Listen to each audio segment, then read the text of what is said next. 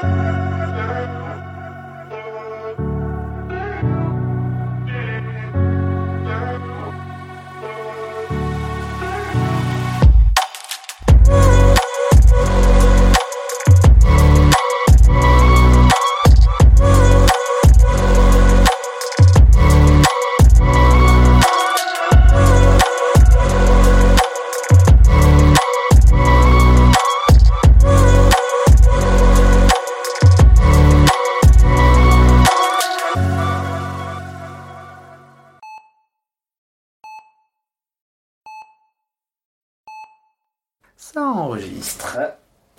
Un pont enjambant l'eau trouble. Lorsque tu seras lasse, mélancolique, lorsque les larmes viendront à tes yeux, je les sécherai toutes. Je serai près de toi. Quand les heures deviendront rudes et que les amis demeureront simplement introuvables, tel un pont enjambant l'eau trouble, je m'allongerai. Tel un pont enjambant l'eau trouble, je m'allongerai. Quand tu seras sur la paille, quand tu seras à la rue, quand le soir tombera si rudement, je te réconforterai. Je prendrai ta défense. Lorsque les ténèbres apparaîtront et que la souffrance sera omniprésente, tel un pont enjambant l'eau trouble, je m'allongerai. Tel un pont enjambant l'eau trouble, je m'allongerai. Vogue, fille d'argent, vogue dans le sillage, l'heure est venue pour toi de briller. Tous tes rêves vont s'accomplir. Vois comme ils brillent si tu as besoin d'un ami. Je navigue juste derrière. Tel un pont enjambant l'eau trouble, j'apaiserai ton esprit. Tel un pont enjambant l'eau trouble, j'apaiserai ton esprit. Vous avez deviné ce que c'était ou pas? Bridge over Troubled Water, Simon and Garfunkel. Traduction sur lacoccinelle.net. Waouh. Et le deuxième texte? Tu veux me faire pleurer. Ah bah écoute, euh, l'important c'est que vous- ça vous fasse plaisir. Waouh. C'est joli, hein? Ouais, ouais, c'est bien écrit. Ouais. Ouais. Et je trouve qu'ils l'ont bien traduit. Enfin, ça, ça- Ouais, ouais, ouais, les traductions, des fois, ouais, c'est un peu. que tu peux pas imaginer que c'est une chanson finalement. C'est marrant. Et là, c'est un peu en hommage à vous deux, mais en même temps, un peu. Vous me direz ce que ça vous inspire. Puisqu'il me semble quelquefois que je t'ai toujours bien connu, je sens parfois au fond de moi que je peux toujours te connaître. Même lorsque les choses indicibles auront toutes été prononcées, lorsque le vent de l'au-delà aura arrêté de souffler. Même lorsque la roue des carrosses aura moisi dans la rosée, lorsque la pluie des jours de gris se sera enfin écoulée. Puisqu'il me semble quelquefois que je t'ai toujours bien connu, je sens parfois au fond de moi que je peux toujours te connaître. Quand la nuit aura avalé les orages qui se sont fanés, le tremblement et les grondements de nos plus actives années. Quand le soleil aura percé, la fraîcheur des tendres baisers, quand le temps sera révolu, fatigué d'avoir trop tourné. Puisqu'il me semble quelquefois que je t'ai toujours bien connu, je sens parfois au fond de moi que je peux toujours te connaître. Cécile Carrara, te connaître. Sur poetica.fr. Est-ce que vous avez une préférence pour l'un de ces textes? Ah, moi, je préfère le premier Ouais, finalement. moi aussi. Mais j'aime bien le deuxième, mais je trouve que l'image en fait du, re- du premier reflète vachement euh, ce qu'on vit au quotidien. Ben, c'est Donc, beau- euh, beaucoup très plus bon. direct. Ben, Ouais. on, on sent que le premier, euh, finalement, c'est une euh, chanson. Finalement, Mm. tu sais quand tu as Oui, lu parce qu'il y les a deux. Et puis il y a ce côté-là euh, qui est, ça percute. hein. Le premier il percute tout le temps. Voilà, tac, tac, il te met du tout- toujours dans une ambiance, alors que le second, tu sens que c'est un poème, que Mhm. c'est ça, Ouais, ça vogue. Ouais. Alors, je vais commencer. C'est parti. Bonjour, bonsoir, bienvenue dans le podcast Soyez sympa, soyez soignant. Le podcast des gens hmm, qui vous veulent du bien. J'ai aujourd'hui l'immense privilège de recevoir deux personnes de sommité dans leur domaine. L'une qui a un prix Nobel d'astrophysique, l'autre qui a la médaille Field en mathématiques appliquées. J'ai l'honneur d'appeler Johanna et Christophe. Bonjour madame et bonjour monsieur, comment allez-vous? Très bien, merci. Et vous? Oh. Bonjour. Ça vous fait quoi d'avoir reçu euh, récemment euh, ce prix Nobel? Eh bien, écoutez, je n'y attendais absolument pas. C'est vrai que ce prix Nobel me transporte un petit peu. Mais bon, je l'ai bien mérité au final. Donc, euh, du coup, tout va bien. Moi, je ne l'ai pas- encore reçu. Ah, t'as- Ah, T'as spoilé? Ah mince, tu as pas encore reçu, ah mince. Encore reçu. Ah oui, j'ai- j'étais un peu dans les papiers donc euh, j'ai su. Je suis pas allé à la boîte aux lettres aussi. Ah oui. ouais, ouais, c'est pour ça. Ouais, ça te fait quoi de le savoir du coup? Euh, ça me touche.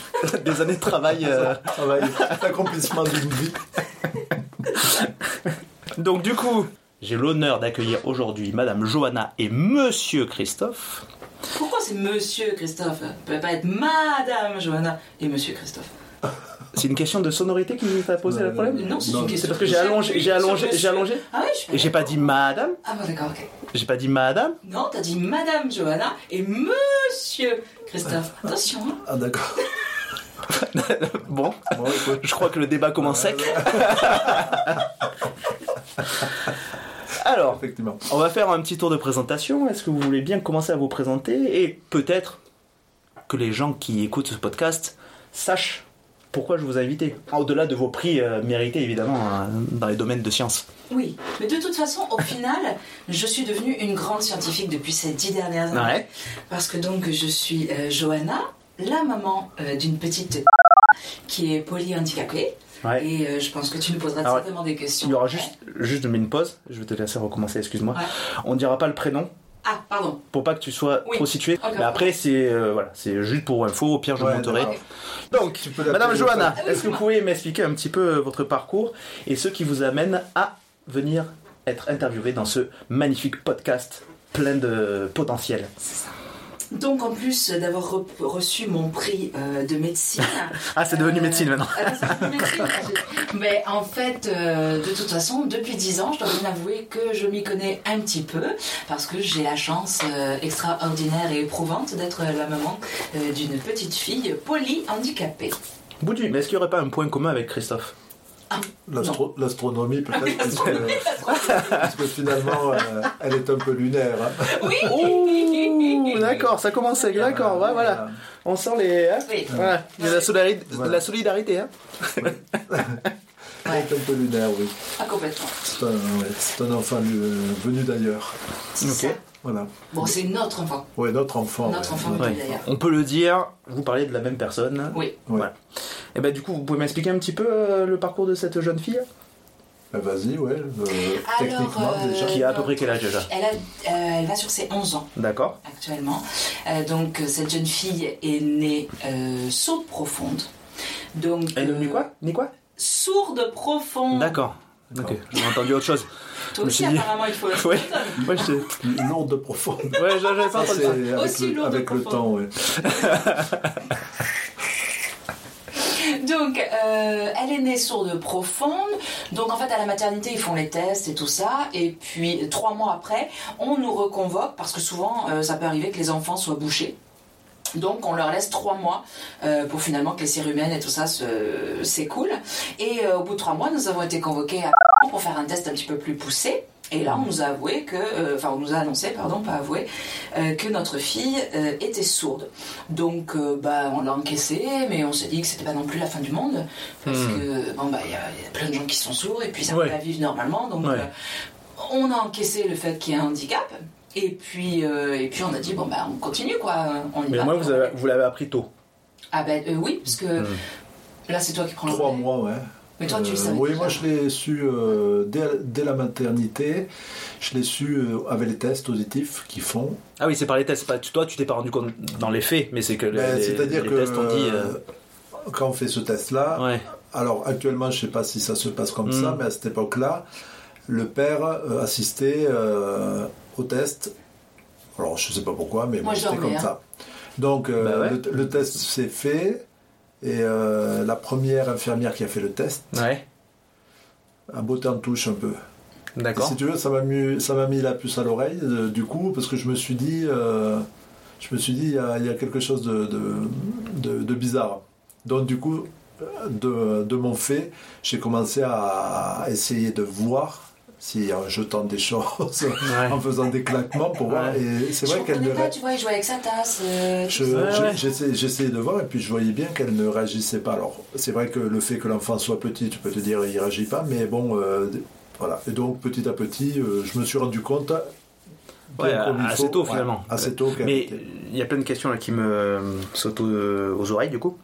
Euh, déjà, un, euh, pourquoi c'est le père particulièrement qui Non, fait je ça pense que c'était parce Non, c'était comme ça, c'est parce qu'elle que c'est le était- Oui, mais, ah, mais dans la première, dès le premier jour en fait. Ah, c'est oui, pas... oui, ah d'accord, parce que je me dis en trois mois, euh, il y a eu le Ah, temps quand même que tu viennes. D'accord, c'est- elle avait quoi euh, Un jour, deux deux- jours. deux Oui, jours, oui, oui, c'est le moment où tu te reposais, d'accord, ok, c'est c'est pour éviter de. D'accord, c'est c'est parce que toi t'es actif et qu'ils peuvent te solliciter. j'étais présent et puis voilà, ils auraient pu le faire Mm. tout seul et puis comme j'étais présent, ils l'ont fait avec C'est moi. ça, comme ils font, tu sais, la jaunisse et tout ça, ils prennent l'argent, ils partent Je, avec.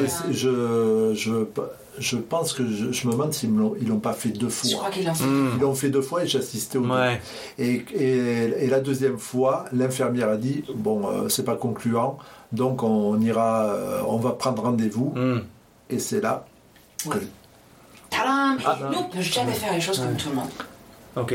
Je t'ai coupé Non, non, non, non. Donc, euh, il- c'était le jour où je reprenais le travail, Donc je ne pouvais pas l'emmener. Ok. Donc Christophe euh, me dit, Ben, moi je suis disponible, je l'emmène à l'hôpital. Ok. Et là, il sort de chez nous, on habitait juste à côté du périph, Ouais. et là il rentre sur le périph, et il y a un accident tellement gros qu'il ne peut même pas rentrer sur le périph, mais tu sais, il est coincé Ouais. dans le truc du périph, là, dans l'entrée. Et, euh, et il m'appelle, et je vois, donc moi je suis en cours, je vois le, le truc qui sonne, je dis, oh mon Dieu, qu'est-ce qui se passe? Et, euh, et il me dit, je ne peux pas y aller, appelle-les pour déplacer, annuler. Je crois que en, en plus de 10 ans de, de, de maladie avec notre, notre enfant, je n'ai jamais eu un autre rendez-vous aussi vite. C'est-à-dire qu'ils m'ont refixé le rendez-vous deux jours après. Ouais. Dis- et, et là, ça m'a interpellé moi. J'ai dit, mais comment ça se fait que j'ai un rendez-vous aussi rapide Ah, tu t'es dit que c'est une urgence en fait. Ils ont- ils l'ont pris comme une urgence, il fallait absolument que tu Je me suis dit, mais c'est trop bizarre, pourquoi? Moi, moi, par contre, je pensais pas qu'elle était sourde. hein. Moi, je n'ai rien vu de j'ai rien vu. hein. Ouais, La mère dans la plénitude. Ouais. Oh, mon enfant, mais avec Ouais. eux. Et t'as rien entendu non plus du coup. Et rien d'autre. Dans le monde là, de oui, oui. euh, c'est là où on a su d'où ça venait.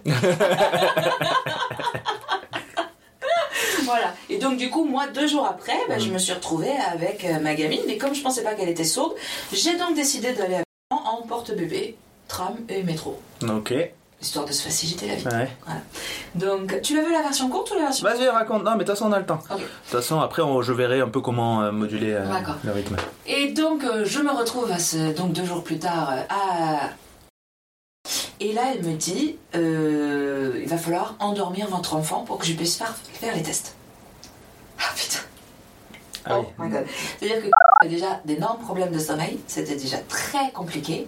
Et là, je me suis dit mais pourquoi t'as pas pris la Parce que là- quoi Là, t'étais à quoi Elle avait Trois combien mois. là c'était à 3 mois. Ouais, c'était déjà l'enfer. Oui, donc tu t'as eu déjà un peu de recul pour savoir que c'était un peu compliqué pour Ah elle. oui, euh, oui, oui. Ok. Le- le- le- le- L'endormissement, ça a toujours été Ouais, ok. l'enfer.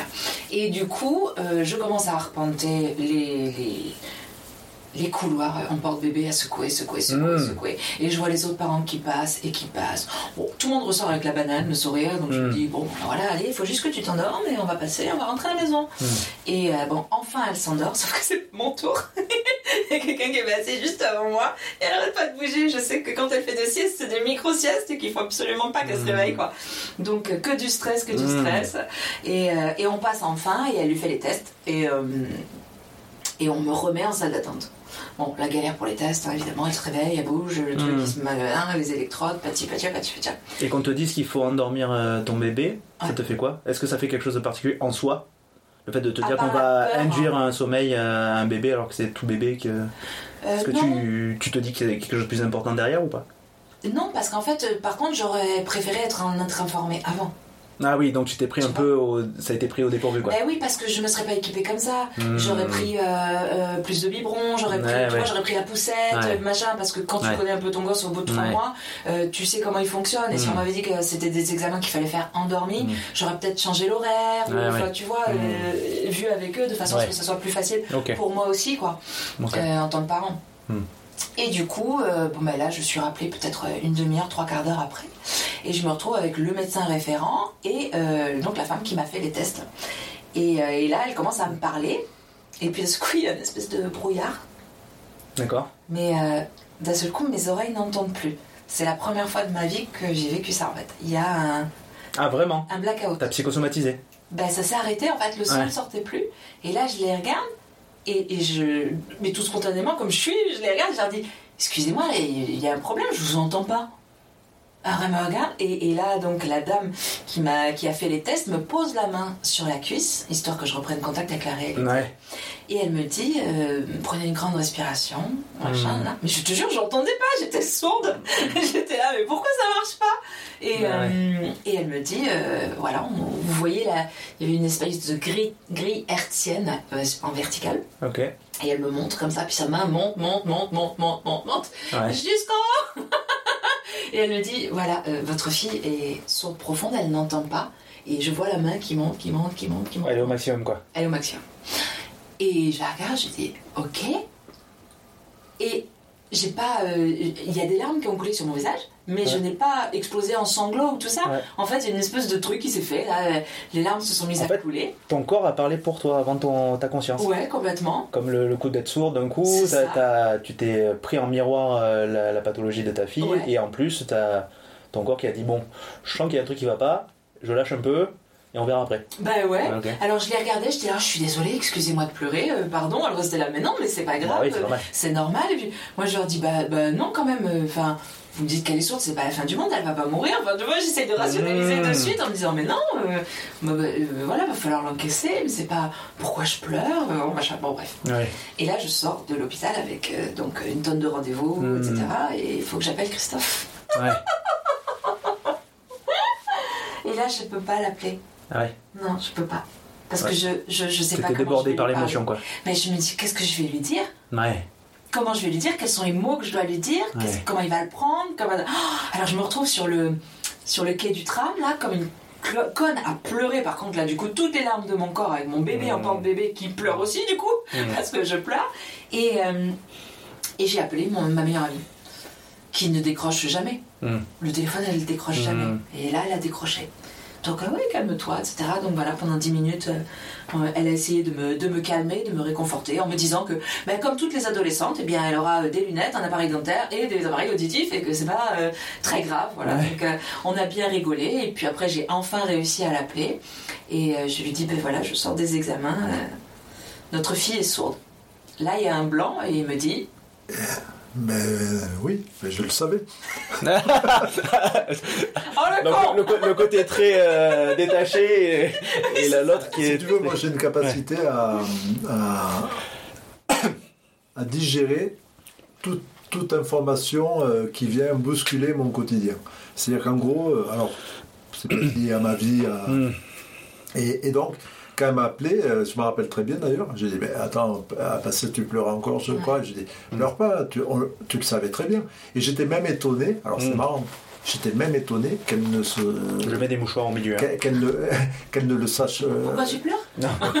qu'elle ne. Que je, je l'avais pas remarqué. ouais, Ouais. qu'elle n'avait pas euh, réalisé le Ouais. truc. Ouais. Ça je t'assure, c'était carrément lunaire. Je, je dis, mais attends, euh, Jonah, tu, euh, tu sais très bien que, que Non. finalement. euh, Absolument pas. et, ouais, et du coup, euh, c'est là où j'ai appris finalement qu'elle avait Ouais. complètement occulté le truc. Ouais, ouais. En plus d'être sourde, elle était aveugle. Et t'as- t'as t'as- t'as ressenti quelque chose, de- un sentiment contradictoire vis-à-vis de Christophe qui lui savait, et toi tu venais d'apprendre le- la, la chose ou pas? Non, pas du tout, parce que c'est vrai que nous, on a cette force-là dans, ce, dans notre couple, qui est que justement, euh, je, moi, je suis très, euh, très extravertie, Mm. etc., et, Mm. et- et très hypersensible, Mm. et lui, il canalise tout ça, donc non, tu vois, justement, en deux secondes de Ça t'a aidé. téléphone, ça m'a... pff, D'accord, Ça ouais. m'a fait Oui, non, ça- parce que ça aurait pu être dans un autre truc, euh, putain, tu savais, moi je me suis rendu compte, je m'en veux, et puis euh, être un peu Non, projectif et reprocher. Non, euh, parce que moi, la manière dont je lui Ouais, ai non, c'est parlé, cool, super. ben, parce que ben, là, on était face à une réalité, et Ouais. puis bon, la réalité est là, euh, voilà, je veux dire, euh, qu'est-ce que tu veux. Enfin, après, oui, c'est des fonctionnements complètement différents. Non, mais c'est hein. génial, c'est génial parce qu'il y a des couples qui se retrouvent face à une difficulté et Ouais. que ça fait Ah oui. révéler les tensions. Oui, Là, au contraire de ce que Ben, vous me dites, c'est que ça vous a aidé à, à apaiser et c'est bien. Après, on a eu la chance aussi que ce soit pas notre premier enfant, Ouais, que ce soit la deuxième. Oui, oui, Je pense que peut-être euh, quand ce sont des parents, euh, c'est leur premier enfant, on se dit waouh, le premier, bon ben je l'ai raté. Et euh, est-ce que j'en ferai un deuxième ou pas? Bah voilà, c'est pas la première question qui se pose, mais en tout cas, c'est Mm. une question qui se pose. Nous, c'était notre deuxième, donc euh, du coup, c'était pas vraiment la même dynamique. Donc après, bah, nous, on a commencé à l'élever comme une enfant. euh, bah, sourde mais Mm. normale, hein, on s'est pas pris la tête. Ouais. Donc on a eu la chance en fait de monter des dossiers euh, par rapport à la surdité pour être accueilli Ouais. dans une structure. Euh, on en a visité deux et Mhm. puis ça tombe bien parce que celle qui nous plaisait le plus c'était celle où il y avait une place. Et à 6 mois a été euh, acceptée dans une structure Ouais. euh, où il y avait des soins de rééducation, etc. Donc la surdité a été prise en charge. euh, elle avait même pas 6 mois. Elle a été à Paris à 6 mois. Trop bien. Ouais. Et, euh, et donc, du coup, pour nous, ça filait. On s'est dit, ben voilà, on a une enfant sourde, on fonce, quoi, on y va. Ouais, mais c'est bien parce que les places sont chères hein, dans Je, pense qu'on a vraiment eu du bol. On a eu du bol, oui. On, a, été même, on a été même surassisté, je dirais. Oui, je sais. Ah ouais Oui, moi je l'ai ressenti comme ça parce que si tu veux, alors je, je avec le recul et même même même sur l'idée, je me suis dit ils le font parce que je pense qu'il y a beaucoup de, de personnes qui sont complètement perdues Mm. face à, à l'handicap euh, en général et qui se retrouvent euh, dépourvues complètement de leur euh, de leur structure, en fait de Mm. leur euh, pas de leur de, ben, ça, ça ça déstructure les codes. Ok. Finalement, tu te retrouves face à une idée, la famille, l'enfant, et puis là, tu te retrouves avec l'enfant qui vient d'une autre planète. On appelle ça faire le deuil de l'enfant parfait. Ouais, C'est exactement la, la question que je voulais vous poser tout à l'heure. ouais. ouais. Mm. Oui, c'est alors. euh, et donc, du coup, on a été beaucoup aidés, et un peu trop d'ailleurs, euh, enfin, à mon goût. euh, du, Oh, du il y a eu coup- différentes périodes. Tu, tu veux dire que tu penses que tu as pas eu trop d'autonomie euh, euh, Si, si, si, si, mais c'est plus moral, c'est plus mental. C'est-à-dire qu'à la limite, on, on, on, on veut tellement t'aider que euh, ça peut, enfin, à mon avis, hein, ça, ça peut euh, être, ça peut créer finalement, euh, ouais, je Une dépendance, une. euh, Non, c'est-à-dire faire le deuil, faire le deuil de quelque chose pour Ouais. quelqu'un qui ne le fait pas. Alors peut-être parce que moi je, je fais le deuil direct Ok. et que du coup, euh, alors, ça doit aider certaines personnes, mais je trouve que ça, pour certaines personnes, ça peut être euh, étouffant. Bon, après, ce qui est très étouffant. difficile. Dans le cas de ta prise en charge, pardon. Ouais. Non.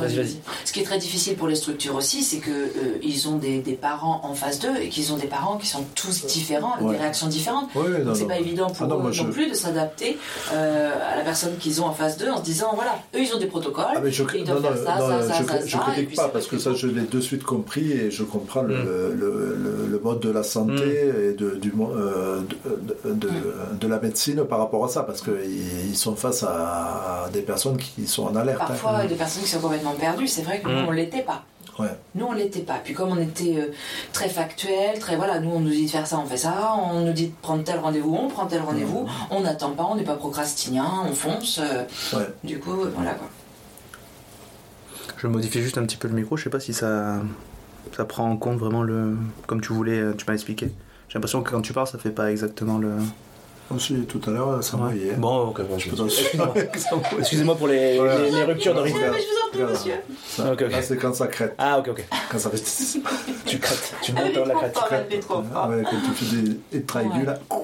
Est-ce que tu veux que je continue sur l'histoire Mais bien sûr, ah non, mais bien sûr, oui, oui. Excusez-moi, je fais un peu comme. Je- Là, bon, ça, ça, me, ça me détache un petit peu des fois des conversations. Je vérifie le côté technique. Ouais, machin, donc, euh.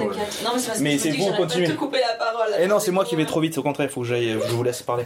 Donc après, eh bien écoute, euh, elle a fait sa rééducation, elle est allée à la crèche comme tous les enfants. Ce qui était fantastique, c'est que le centre, du coup, est venu former euh, les, les assistantes de la crèche euh, euh, à la surdité, sur des, Mm. petits, des petits temps, tout ça. J'ai trouvé que vraiment, on était hyper bien encadrés. Ouais, euh. Ah C'était ça, vraiment génial euh, quoi. Et, et du coup les gens de la crèche étaient super réceptifs, ils mettaient en place du coup Ouais, incroyable, ouais. ce qu'ils ce qu'ils Ouais. leur apprenaient, puis ils le mettaient en place aussi pour les autres enfants qui étaient dans, le même, euh, dans, dans la même crèche que et puis après elle est rentrée à l'école. Et là, euh, ben, ça a commencé à être une autre paire de manches parce que quand on rentre à l'école, en fait, il faut euh, mettre en place des codes. Et là, euh, très rapidement, en fait, l'école nous a dit Hum, votre fille n'arrive pas à mettre en place les codes qui lui sont demandés Hmm. par rapport aux autres enfants. Hmm. Malgré ce. Enfin, je veux dire, ils attendaient des codes.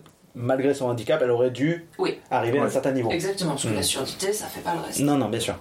Donc, euh, donc, on a commencé à se poser des questions. Hmm. Et quand je dis on, c'est pas nous, c'est aussi surtout Oui. l'équipe. Les, les euh, professionnels. les professionnels qui travaillaient avec nous depuis qu'elle avait 6 mois et qui nous pointaient un petit peu Oui, du doigt en disant Hum, ça serait Parce que bien déjà, déjà, elle avait une, une batterie de, de personnes là. C'était euh, voilà, c'est euh, c'était la Mbappé, euh, tu vois, avait l'avocat, le machin. Non, elle C'était avait la incroyable. psychomotricienne, Elle avait elle, avait personnes presque autour d'elle. hein. Euh, L'éducateur spé qui C'était venait. incroyable, ouais, Ouais. c'était incroyable. Donc gérer de A à Z.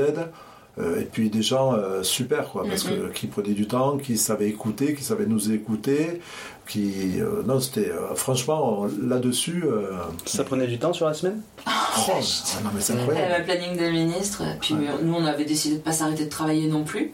C'était important pour nous de continuer Ouais. à avoir une vie normale. Et, euh, et puis il y avait le grand aussi, hein, on pouvait pas l'abandonner non plus, donc nous, Mm. on avait un planning. euh, Et donc, ouais, là, vous deviez euh, faire beaucoup d'allers-retours maison euh, et euh, temps. Ouais, tout consultes le et temps, compagnie. Tout le temps. L'avantage, c'est que nous, on travaille en libéral. Ouais. Donc, on essayait, enfin, surtout toi, parce que moi, j'avais quand même des horaires Ouais. imposés, Ouais. parce que je travaillais sur oui certaines bah, on était, structures. on était Mais toi, organisé tu On était organisé, ouais. d'organiser. Ouais. euh, Mais après, je vais vous organisé. parler un peu sur votre euh, carrière perso euh, Ouais. et on va voir comment ça se ménage tout ça. Mais ok, donc du coup, elle a eu ce, ce moment où on vous avertit que Voilà. elle n'a pas le niveau qu'il faudrait qu'elle ait. Le problème, c'est qu'elle a que Mm. 3 ans. Donc, Ça, c'est à plein trois de ans. tests qu'on peut pas faire, en fait. Ok. Plein de choses qu'on peut pas savoir avant euh, 4, 5, et puis 6 euh, ans. et puis parce qu'elle ne répondait pas au, au- elle ne répondait pas c'est-à-dire que euh, elle n'avait pas l'atten- la- l'attention qu'il fallait pour euh, pouvoir euh, créer finalement un niveau Mm. euh, définir un, un niveau Mais la première chose qui les a gênés, Voilà. c'est qu'il n'y avait aucune interaction avec ses pairs. Mm. Ça, le fameux terme. Mm. Alors pour ceux qui ne comprendraient pas ce que ça veut dire, interaction avec ses pairs, ça veut dire qu'elle jouait pas avec les autres gosses de son C'est ça, ouais. c'est ce qu'on dit euh, en euh, pédopsie. ouais. Ouais, ouais. Et du coup, il- il- elle n'allait que vers les adultes, parce que forcément, comme elle était suivie que Pas- par pas des, des adultes, adultes, depuis qu'elle avait 6 Mm. mois, pour elle, c'était la référence, c'était les adultes Ouais. et les et enfants. ça durait très longtemps Très, Ouais. très longtemps. très longtemps. Bah, c'est fait que depuis l'année dernière, ou il y a deux ans. non il y a deux ans on va dire deux ans deux Ouais. ans ouais Euh, grâce finalement à, à son à- au milieu familial. Elle a commencé à créer cousine. le, le- Mm. le lien avec les. Voilà. Mm. Et c'est vrai que ça a servi parce que. Mais c'était incroyable, hein, ben, là. Mais c'était carrément physique, Mm. mais mental aussi. C'est-à-dire que c'était. man- Elle ne les voyait pas. Ouais, les- Ils n'existaient pas. il y avait une sorte d'indifférence euh, naturelle. Ah quoi. ouais, complètement. Et à la limite, euh, à croire qu'ils n'étaient pas Mm. euh, visibles. Mm. St altså, for jævlig. Donc là, bah, écoute, euh, on, on pourrait parler pendant 107 ans de tout ce qui s'est passé, Ouais. etc. Mais on est surtout rentré dans une, voilà, une phase de diagnostic pendant 5 ans, en non-stop. Donc de 3 à 8 ans. De 3 à 8 ans, ça a Ouais. été euh, examen sur examen, sur rendez-vous, sur... euh. Je crois qu'on a vu tous les spécialistes Oui, possibles et inimaginables de la euh, région. tout, génétique. euh, oui, parce que Mhm. finalement, ça a commencé par ça, hein, par Oui. le côté génétique. euh, Sur le génétique, c'est 18 mois d'attente. Donc non, on l'a fait, avait deux ans. 6 ans. Ouais. Ok.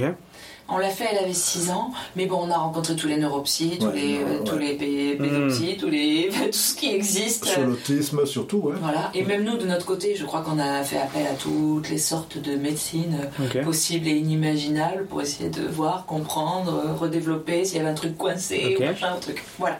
Et puis à 8 ans, ben, le diagnostic est enfin tombé. Ouais. Donc elle se retrouve en fait avec euh, une délétion, c'est-à-dire un trou sur le chromosome 10. Ok. Donc, Donc euh, neurologique. neuro. Et euh, en fait, sa maladie, c'est 10P15.14. Donc, des 10P15, il en existe euh, 30 en France, 60 dans Ah, le c'est la monde. classe quand même. Non, c'est mieux, nous. C'est prêt? Ah, vas-y, vas-y. Elle, elle est 10P15.14. Ouais, 14. Et le point 14 14. fait que c'est la seule Seul- et l'unique Ré- diagnostiquée, référencée dans le monde. Ouais, Eh, ouais. Eh ben, dis donc. Donc, C'est un peu la Beyoncé de sa, de sa catégorie. D'où Oh, hein, mais, mais ouais. carrément, quoi.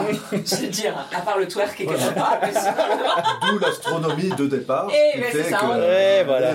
une vraie étoile, quoi. C'est une C'est une, c'est une étoile. euh. Ouais, qui n'a pas de nom. C'est ni Zappa, Ah bah, ça a le nom d'une étoile, hein, que les, Ouais, quand les ouais, ouais. scientifiques euh, nomment une étoile, c'est Ouais, ce ouais. genre de nom. euh, Ah. 10P, euh, XC. Ouais, ouais.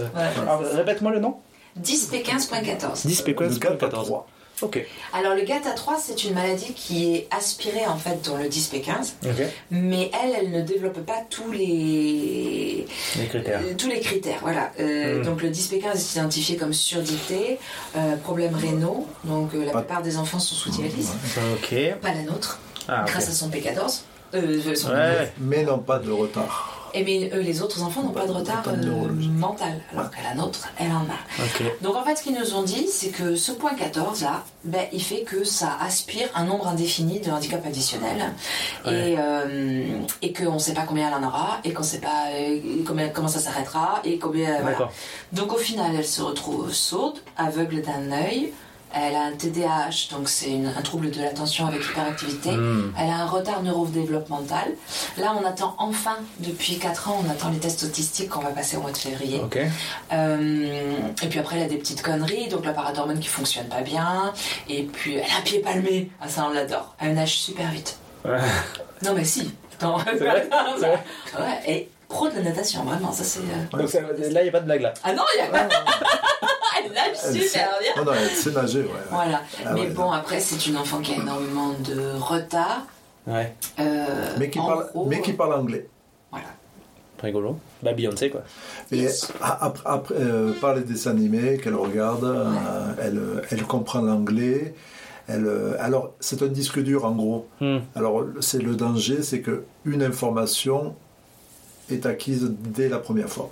Ok. Donc si tu fais une connerie, Donc, si tu, fais payes. une connerie, tu le paies. Oui, mais est-ce que t'as fait- si t'as fait un truc bien la première fois et que tu fais une connerie la deuxième fois, elle reste sur quelle. euh, Ah non, elle reste sur le bien, elle va te dire, Donc, en c'est fait- pas ça qu'il faut Oui, faire. voilà. C'est-à-dire, Ouais, oui, c'est très structuré. Ouais. C'est Ouais. un disque dur avec euh, Oui, une procédure. une Nous, procédure. on parle de, de comportement procédural, euh, c'est-à-dire que tu agis par étapes, tu il y a ça qui se passe, donc il y a ça qui se passe, et ainsi de suite par Ouais. réaction. Et euh, assez Ok. incroyable, ouais. Assez incroyable pour tout, ouais. Et donc là, euh, bon, j'ai mille questions évidemment qui arrivent. prie.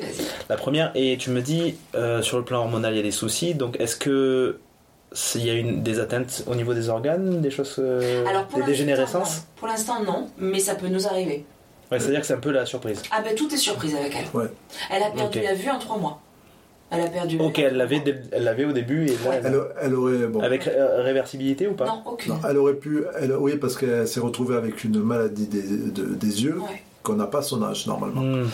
et qui n'a pas été détectée, mais qu'on aurait pu ralentir. Ouais. Voilà, c'est-à-dire que le problème, le problème, Vous avez eu un sacré taf quand même, hein, déjà. Ben- ben, le problème qu'il y a, c'est que euh, même les professionnels, Hmm. entre guillemets, devraient, euh, face à quelque chose de, de pas normal, Normal. et illogique, devraient se dire je vais, je vais aller voir Ouais, ailleurs. là, on a eu un Voilà. mauvais diagnostic Ouais, on a eu un sur mauvais l'œil et, euh, et du coup on l'a payé Ouais. euh, de suite parce qu'en trois parce, mois. ouais, euh, parce voilà. qu'elle aurait pu, euh, elle aurait pu très bien, euh, voilà. Ça aurait ça pu- aurait aurait pu être ralenti. Mais est-ce que ça vient pas aussi du fait, alors là je pose la question parce que je suis totalement extérieur à la chose, mais est-ce que du fait d'avoir 50 000 interlocuteurs et à un moment forcément il y a des moments où il y a des petites errances euh, Alors il y a plein de choses en fait qu'on est quand même malgré tout obligé de faire tout seul. Ouais. Si tu veux, les yeux ça fait pas partie du protocole. Ouais. Donc euh, ça, moi j'avais un ophtalmo Ouais. que j'avais de- Ouais. depuis pour mon fils. Ouais. Enfin, tu vois, Et tout il le a monde pas est capté. euh, Non, il a fait un, un contre, enfin un autre diagnostic. Il s'est trompé de diagnostic. Ouais. Il a pensé que c'était euh, un kératocone qui arrivait, donc l'œil qui pousse de l'intérieur. D'accord. Et en fait, non, sa, sa cornée était en train de brûler. Donc sa cornée a brûlé toute seule. Ok. Bon. Là, moi, je, la- je, re- je reçois ça. Bon, j'avais, vous m'aviez un peu parlé de la situation avant, mais je reçois un peu tout ça en commenté. Oula, je donne un coup sur le micro. Euh, mais vous, sur plusieurs années, comment on vit tout ça? Tous ces, déjà, tous ces mouvements entre les différents spécialistes, euh, puis le fait de se dire qu'elle a un diagnostic qui est pas. Qui, qui renforce ce deuil du, de l'enfant parfait, mais, mais en plus il y a beaucoup de moments d'inconnu et compagnie. Comment on vit tout ça là, émotionnellement là? Comment vous, vous avez pu euh, passer Ouais, ces caps-là Moi, je te dirais que j'ai énormément souffert pendant 8 ans. Ok. Et euh, parce que beaucoup d'ascen- d'ascenseurs émotionnels, Ouais. beaucoup de d'espoir toujours Ouais. à être voilà et en fait quand le diagnostic est tombé de cette maladie en disant mais de toute façon on peut pas vous aider ouais. on peut pas vous aider parce qu'il n'y a pas d'autres cas et que Ouais. euh, du coup ben euh, on peut rien vous dire Hmm. et bien finalement ça a été un soulagement parce que euh, euh, je me suis dit arrête de te mettre la pression vis le moment présent avec elle Hmm. parce que tu sais pas si demain elle va pas te- développer une maladie qui va la tuer et que ça sera de toute Mm. façon terminé. Donc arrête de vouloir qu'elle réussisse, qu'elle évolue, qu'elle Mm. machin, qu'elle truc. Prends-la comme elle est, Hmm. aime-la comme elle est et, et vis ce que tu as à vivre avec elle. Et moi finalement ça a été un soulagement ce, ce, ce diagnostic. Comment t'as fait pour avoir ce déclic là Est-ce que tu l'as fait spontanément ou est-ce que tu as été aidé euh, Je l'ai pour- fait spontanément. Je crois que j'ai. Oui, parce Je que crois que j'ai un super caractère. Je pense que quand tu vis des situations comme ça, euh, alors outre euh, l'handicap, l'enfant, Ouais. je pense qu'une situation de vie, quand tu la vis, tu, euh, tu, ben, tu vis avec, donc Mm. tu es habitué. Ouais. Ça fait partie de ton habitude. Donc l'habitude fait que ben, tu l'acceptes. Alors plus ou moins, hein, tu l'acceptes Ouais. plus ou moins, mais tu le vis. Oui, bien sûr. Voilà. Donc c'est une vie. Donc tu, tu dis ma vie c'est ça. Comme euh, quelqu'un peut dire, euh, peut dire autre chose. Oui, bien sûr. Et, et bien voilà, donc si tu veux, c'est ce, le recul que toi tu pourrais avoir en Mm. regardant notre vie en disant Oh là là, hein, Mm. mais nous le fossé n'est pas si énorme que ça. Nous voilà, on le vit, on vit naturellement les choses. Alors plus ou moins avec la douleur, chacun, Ouais. euh, chacun le. À son rythme. et à limite, elle, elle peut pas dire comment moi je l'ai vécu et moi je peux pas dire comment elle a vécu Mm. parce que on- parce qu'on est là et puis on est euh, finalement euh, entrepreneur de la situation et on doit la gérer. Mm. Donc si tu veux, tu Ça, c'est une réalité. On a beau être en couple et être hyper présent l'un pour l'autre, euh, c'est un sentiment hyper solitaire. Ouais, ouais. Mais vous arrivez quand même à avoir les mots pour comprendre l'autre Ou pas Ah Ou des ben, fois, vous, arrivez. Oui, voilà, mais vous oui, arrivez. on se On parle. s'engueule aussi. Non, Hein. mais bien sûr, mais je pense que ce que vous avez à me dire quand même, c'est que malgré le fait que vous viviez seul vos sentiments, l'autre arrive à vous laisser cet espace-là Oui. pour que vous l'exprimiez et vous accompagner à la mesure de ses moyens. C'est-à-dire que toi, si tu te sens pas bien, euh, Christophe pourra t'aider, mais en, en fonction de ses moyens et en fonction de, Alors, moi, en comprenant suis- ta situation. Moi, je suis quelqu'un qui parle beaucoup. Ouais. Je vais chercher euh, auprès de tout le monde, en fait. Je, pas que au niveau de ma famille ou Ouais. de mon couple ou tout ça. Hmm. C'est-à-dire que euh, moi, je travaille avec des adultes. Parce que, les enfants avec qui je travaille, je ne vais pas leur en parler. Mais je travaille avec des adultes et, et ils me posaient plein de questions par rapport à mon enfant. Ouais. Bien, moi, j'avais aucun problème pour leur en parler. Hmm. Euh, que ça aille bien ou que ça aille mal, j'avais aucun souci pour leur en parler. Et ça a été d'un grand soutien parce que parfois ça m'a sorti de situations hyper compliquées, ne serait-ce que par rapport à la MDPH. En fait, il y avait une, une des personnes que je, que je connaissais dans le cadre de mon travail qui du coup connaissait quelqu'un à Mhm. MDPH qui a dû pu m'aider à débloquer une situation. Donc je me dis toujours en fait, parle de tes problèmes. Oui. Sans euh, euh, sortir les Ouais. violons et, et aller chialer, parle de tes problèmes parce que euh, il y aura peut-être quelqu'un qui pourra t'aider, te trouver une solution, etc. Et ça, quand je te dis que ça m'est arrivé plusieurs fois, ça m'est arrivé au moins 4-5 fois en 10 ans que je me sorte de situations euh, administratives Ouais. ou, euh, ou même euh, dans le cadre du sommeil. Là, euh, Ouais. euh, elle vient de se faire opérer récemment des dents parce qu'elle a, une, elle, elle a les dents qui pourrissent sans raison. Donc en fait, on est obligé de lui enlever les dents au fur et à mesure. Et, euh, et là, elle vient de se faire enlever des dents définitives et depuis, elle ne dort plus. Ça fait un mois qu'elle dort plus. Et, euh, et, mais à me faire des 36 heures d'affilée euh, à pas dormir. hein. Donc euh, du coup, Oui, voilà. c'est quelque chose qu'elle fait régulièrement, mais là, en ce moment, ça Voilà. se- Et là, il y a quelqu'un qui vient de m'envoyer un message pour me dire Mais est-ce que tu t'es dit qu'en fait, dans sa tête, peut-être qu'elle est en mode Si je m'endors, euh, je vais me faire opérer Peut-être qu'elle est bloquée là-dessus et que du coup, est-ce que aller voir quelqu'un pour de l'hypnose, est-ce que ce serait pas une. Je m'étais jamais posé la question Ouais, de l'hypnose ouais, par rapport à parce que je me suis dit, euh, si tu veux, comme ça fonctionne pas normalement, est-ce que l'hypnose, euh, ça Ouais. peut fonctionner? Bon, bah là, je vais commencer à me poser la question et aller regarder un peu sur Internet, euh, voir et me renseigner s'il y a des gens qui peuvent travailler là-dessus. Voilà, il y a toujours des... En parlant, je trouve que tu trouves aussi des solutions, quoi. Donc j'oublie pas de te poser la question aussi toi comment tu as fait mais le hum, Christophe mais euh, ce que je comprends c'est que toi tu as réussi à trouver avec ton fonctionnement de base la capacité de pouvoir en parler pour éviter de faire la rétention et si tu faisais la rétention Oui. c'est là où ça t'aurait amené à une grosse difficulté Oui. et du fait d'en parler ça t'a fait une sorte de catharsis Oui. pour dire un mot qui Ouais, un peu ouais. hein. donc ça t'a servi un peu Moi, c'est résilience, mais bon, j'ai 15 ans de trucs. hein. et finalement, du fait de ta personnalité, du fait de, de pouvoir en parler, de t'être créé un réseau, bon, sans compter les professionnels que vous avez Mm. créés, tu t'es créé un réseau de bienveillance, de personnes bienveillantes vis-à-vis de toi finalement, et Bah, qui ont su, et et t'as as fait le tri de personnes, Oh putain. voilà, et t'as mais- fait- mais grosso modo, t'as quand même les, les personnes Tu qui, de ça? Mais non, mais t'as- de ce que je comprends, c'est quand même que t'as eu des personnes qui ont été là au bon moment pour te proposer des choses. Ouais. Sans que ça soit forcément le- le- la solution ultime, mais au moins qui t'ont appuyé. Mm. Donc, tu as su trouver des bénéfices dans ton fonctionnement pour euh, aller mieux, quoi. Complètement. Hmm. Mm. Complètement. Oui, oui, oui, c'est ouais, ouais, c'est ça. ouais. Mais bon, après, euh, Mais on fonctionne pas du tout de la même manière. Non, ouais. ouais, non, pas du Non. tout. Comment tu fais, toi, Christophe Oh non, moi, je Pour gérer ça Moi, je le. Mais moi, c'est bizarre, moi, je le. Oui, alors peut-être, tu vois. Alors, il y a que- Johanna qui lui fait des signes avec la main. Oui, peut-être peut-être que. euh, c'est bon, j'écris des livres. C'est vrai Ouais. Non. Non? Oui ou non Je sais pas. Mais quoi? Non, il a dit qu'il allait en parler pour de Ah vrai. ouais. Mais je sais pas, moi, Mais qu'est-ce que vous j'écris des livres avec, avec des notes. Avec des notes Voilà. de musique. Ah oui, oui, non, mais on va y arriver. On va parler de vos Non, mais non, mais allez-y. En fait, grosso modo, vous pouvez Si en parler veux. de vos, de vos boulots. Il n'y a pas de. Ah. Non, mais pas de. Ben, si tu veux, le, le truc, c'est que finalement, euh, je sais même pas comment je le gère. Moi. Ouais. Pour moi, tout est évidence. Ok. Alors, c'est-à-dire que, alors bon, je suis peut-être lunaire, hein, ou euh, je suis peut-être pas des. euh, C'est peut-être toi l'autiste. Qui sait qui sait On le, on On le le saura là, bientôt. on le Ouais. saura bientôt.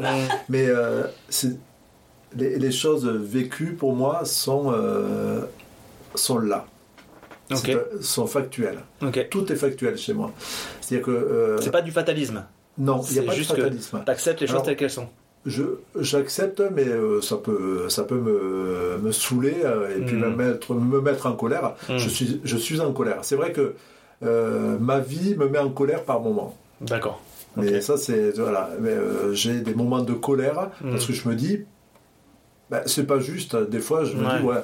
Euh, voilà pourquoi euh, pas pourquoi nous parce que euh, ça, faut pas le rattacher aux autres Pourquoi mais, pourquoi pour- voilà pourquoi euh, je, euh, je me dis on n'a pas besoin d'avoir ça pour, évo- pour évoluer pour, euh, Mm. pour se remettre Oui, en question sur la vie On a- souffrance la vie. comme je dis la souffrance n'est pas une nourriture et, euh, et, euh, et quand je vois des gens qui n'ont pas de soucis ou de problèmes dans leur Mm. vie et, et qu'on dit ouais mais ils n'ont pas de problème et je dis mais tant mieux pour eux Oui, sans pour autant euh, être les enviés ou les jalouser. oui oui voilà c'est à dire non. que ça fait Mais- partie ça fait Mais t'es en colère d'être. En fait, c'est plus de l'impuissance. T'es colère contre. Oui, en colère voilà. contre ton impuissance. ouais, t'es frustré. t'as- oui, tu as raison. Finalement, c'est c'est euh, le fait. Alors peut-être parce que j'aime bien contrôler, puis j'anticipe Mm. tout. euh, je peux te le dire, j'anticipe Mm. tout. ouais. C'est-à-dire que euh, je vais anticiper. euh, je vais anticiper. euh, Ah bah, on va dans un endroit, si tu veux, il enclenche l'ordinateur de tout ce que notre fille peut potentiellement, tous les dangers Mmh. qu'il peut y avoir Ouais. autour de notre fille. non, mais c'est Même une mécanique de pensée. Ah, mais parfois c'est euh, Mais pour c'est tout, hein. hallucinant, tu vois. Mmh. Mais, mais- pour mais- tout, ouais, mais, mais pas que pour notre. Vie, ça hein. avant, quoi. Ouais, je, non, oui, Ouais. je, je l'ai toujours fait. Quoi. Mm. Je l'ai toujours fait. Ouais. C'est-à-dire que. Ça t'aide à te rassurer, en fait. Tu, tu balises les, les éventualités pour pouvoir, si jamais il se passe quelque chose, ne pas être pris au dépourvu et Oui, pouvoir. et euh, ça, ça le même sentir à me, correctement. à, me- à me, à me, à me- à ne- je n'arrive pas à comprendre les. Enfin, maintenant je le comprends parce que je vis avec une personne comme ça. Mais si tu veux, euh, je n'arrive pas à comprendre euh, le concept empirique, pour employer un Oh mot. là là là là là pour employer un mot qui, À partir de données, J'aurais aimé être euh, philosophe, des- c'est vrai Ah, que c'est j'aurais aimé être philosophe. Le concept empirique, je ne comprends pas qu'on ne puisse pas s'en servir dans sa vie Mm. c'est quelque chose et je pense que si le monde va mal, c'est à cause de ça. Pas parce qu'on ne se lie pas Mm. au passé, parce que si Mm. on est dans ce problème de vie, quel que soit le domaine, c'est pas lié au, à maintenant, c'est lié à toute la, à, tout- à l'humanité. Ouais. Et, je- et si, on se, si on se basait sur nos expériences, il n'y aurait pas de souci. Ouais, Parce mais on est, qu'on on est tous constitués différemment. Donc Ouais. tu le vois, comme Oui. tu viens de dire, tu vois que chacun est constitué Ouais. différemment et tu es avec quelqu'un qui fonctionne différemment de toi, en bien ou en mal, on s'en fout. C'est surtout que, voilà, nécessairement, parce que toi, ça t'a permis de te construire, d'être là où tu en es actuellement Ouais. et que tu as eu euh, réussi à Alors, trouver des bénéfices. Ça sais- des biais cognitifs de, Ouais. de s'imaginer que le monde pourrait fonctionner de telle ou telle manière. Parce que nous, on a trouvé certaines astuces pour pouvoir se, créer et en arriver là avec certaines doses de réussite. Et on se dit, bah, pourquoi, si ma recette marche, pourquoi elle marche pas pour les autres? Mais on peut pas prendre en compte l'altérité, c'est-à-dire que l'autre est différent et Oui. qu'il fonctionne nécessairement physiologiquement, anatomiquement, euh, environnementalement parlant au sens euh, propre du terme, c'est-à-dire euh, en fonction de l'endroit dans lequel on évolue, en fonction des familles et compagnie. C'est difficile d'avoir d'appliquer les mêmes recettes pour chacun. Ah oui, Alors oui, effectivement, c'est pour ça aussi que ce podcast est nécessaire. C'est que je pense que même si tout le monde ne peut pas forcément fonctionner comme toi, je pense qu'il y aura peut-être quelqu'un qui entendra ça et qui se dira c'est vrai que si je réfléchis, ça fait écho en moi d'une certaine manière, Oui, ça peut m'aider. Donc c'est génial. Voilà, c'est juste que je mettais juste de la Oui, subjectivité dans, oui. dans, dans, dans oui, le propos. non, oui, non, mais après, moi, si tu veux, je m'enrichis aussi de, de ça. De, euh, c'est, ce que, c'est ce que je dis à Jonah. C'est-à-dire que quand je rencontre quelqu'un, je dis tout le monde est intéressant. Ouais. C'est d'ailleurs, c'est d'ailleurs ma force. J'ai une acceptation et, euh, et on a finalement, c'est, on s'en est rendu compte depuis peu. On a un don de l'adaptabilité. Mm. On est capable de s'adapter à tout, finalement, socialement, professionnellement. Ouais, je sais, un autre- Ouais. Non, non, non, mais vous non, diriez non. maintenant ou même dès le début avant Ah non, mais on s'en est rendu compte depuis moi, peu. j'ai été formatée à l'adaptabilité. Hmm. de toute façon, Oui, c'est sûrement l'éducation aussi. On a sûrement été éduqués. Euh, voilà. Non, voilà, vous aviez ça de ba- euh, en vous quand même. moi je pense. ouais. Ouais. Oui, ou éducativement aussi, hein, parce que c'est vrai que ça, ça rentre en jeu. Mais c'est vrai que. Oui, c'est parce qu'au bout d'un moment. c'est pas qui vous a amené à développer ça C'est juste à la renforcer. Oh, ça l'a renforcé, Ouais. oui, oui, ça l'a renforcé. Bah, disons que je trouve très intéressant notre concept de vie parce que si tu regardes le travail qu'on fait, euh, il est dans l'instabilité. Si tu regardes le- Ouais. notre vie de famille, du coup, euh, grâce à est dans l'instabilité Ouais. aussi. C'est c'est très intéressant, je trouve. Oui, on, on vit le jour, au jour le jour. Jour, un jour, un jour. Ouais, ça c'est vrai. ouais. On vit au jour le jour. Ouais. Ouais. À l'heure, À l'heure de la- l'heure. à l'heure de ouais. C'est vraiment le moment présent et pas au-delà. C'est ça.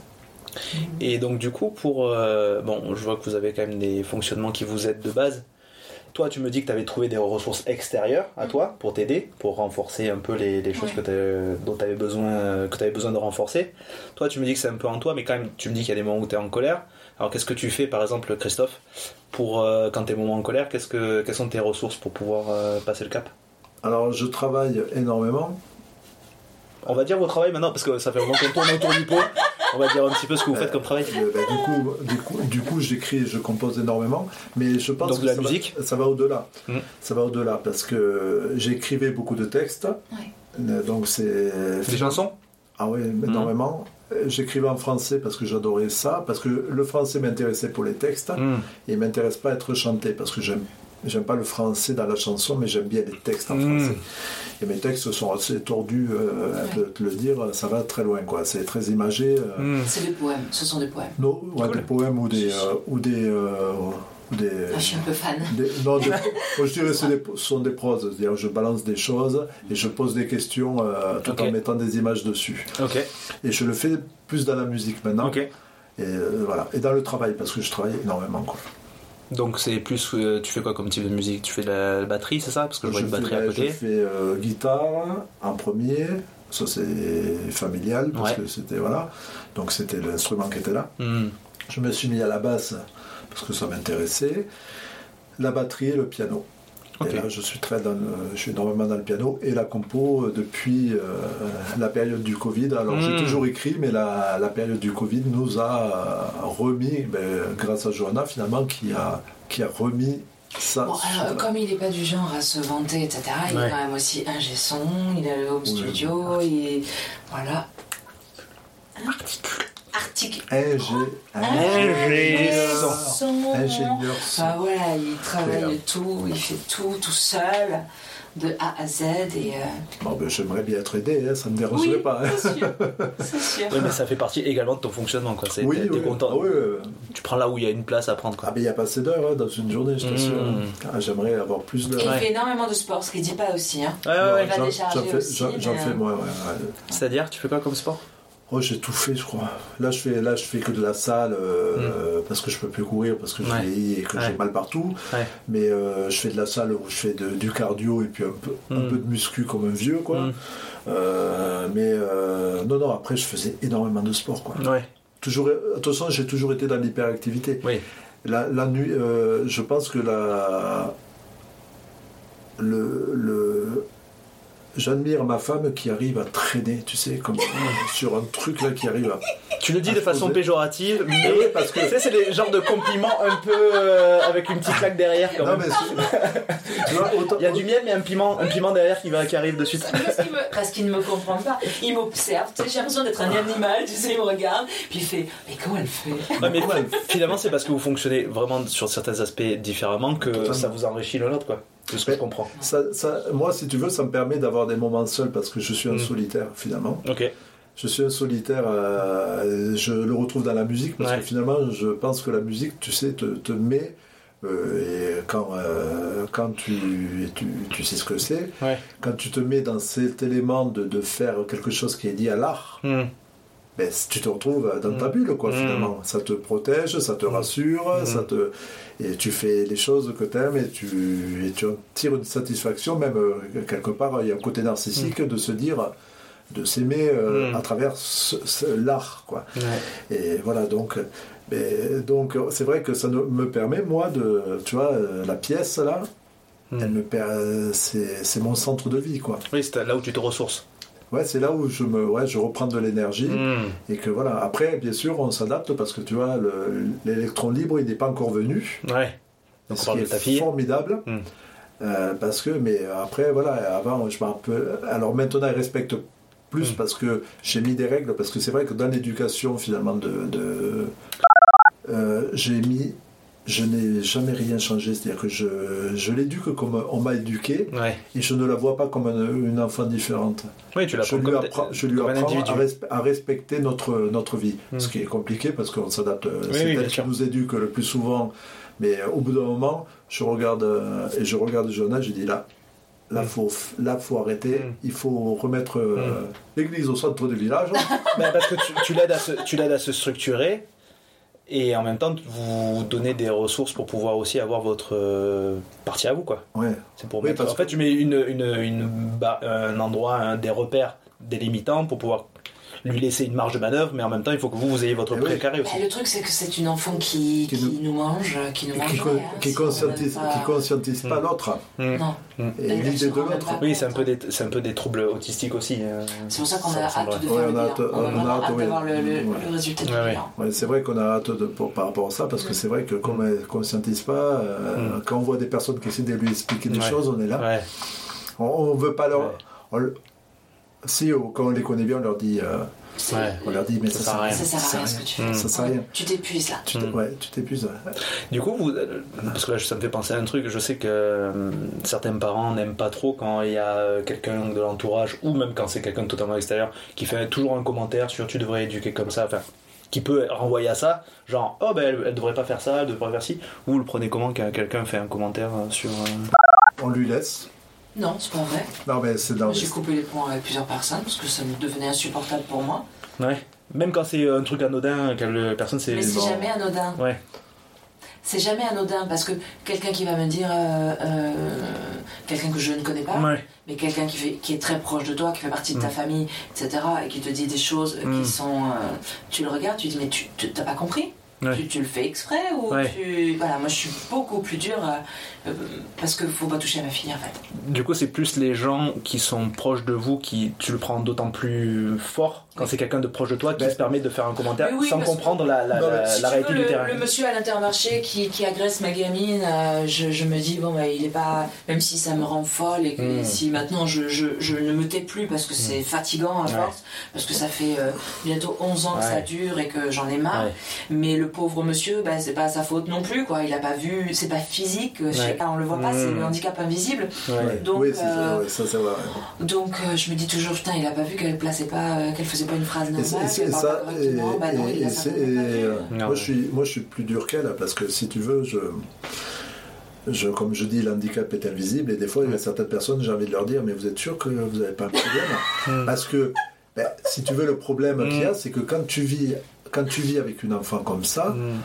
si tu es censé et que dans ta vie ton cerveau a été normalement construit parce que ça se travaille, un cerveau, ben tu te dis quand tu la regardes et que tu l'observes un peu et que tu l'entends parler, tu te dis cet enfant, Il y a un truc. il y a un truc. Ouais. Voilà. Elle est vachement grande pour son âge, hein. Vous savez, avec le, avec le temps, euh, j'ai travaillé en psychiatrie pendant longtemps, en psychiatrie adulte, j'ai appris à, à repérer des choses qu'on ne repère pas dans la vie de tous les jours. Et puis il y en a certains, ça saute aux yeux quand même. Mais on se rend compte quand même qu'on a beau être formé, même nous les, euh, les personnes euh, sur le terrain et compagnie, il y a des choses, on est quand même soumis à, tous, à nos biais cognitifs, à nos représentations. Et la personne qui n'a pas l'habitude d'être confrontée à ça ou qui le voit de temps en temps mais qui n'a pas repéré que c'était quelque chose à repérer euh, fonctionne de telle façon que ça doit rentrer dans une norme et si ça Oui. sort du, du cadre euh, il peut pas le gérer Ouais. il ou elle ne peut pas le gérer Oui, oui, oui. et donc va avoir un comportement euh, mécanique qui est quand je dois traiter ce genre de situation que je ne connais pas, je vais réagir de telle façon. Et en fait, c'est vrai que, comme tu dis, on ne sait pas comment la personne a été développée, comment elle s'est éduquée, comment, qu'est-ce quelle expérience elle a, et donc elle ne fait que renvoyer ses propres représentations qu'elle a.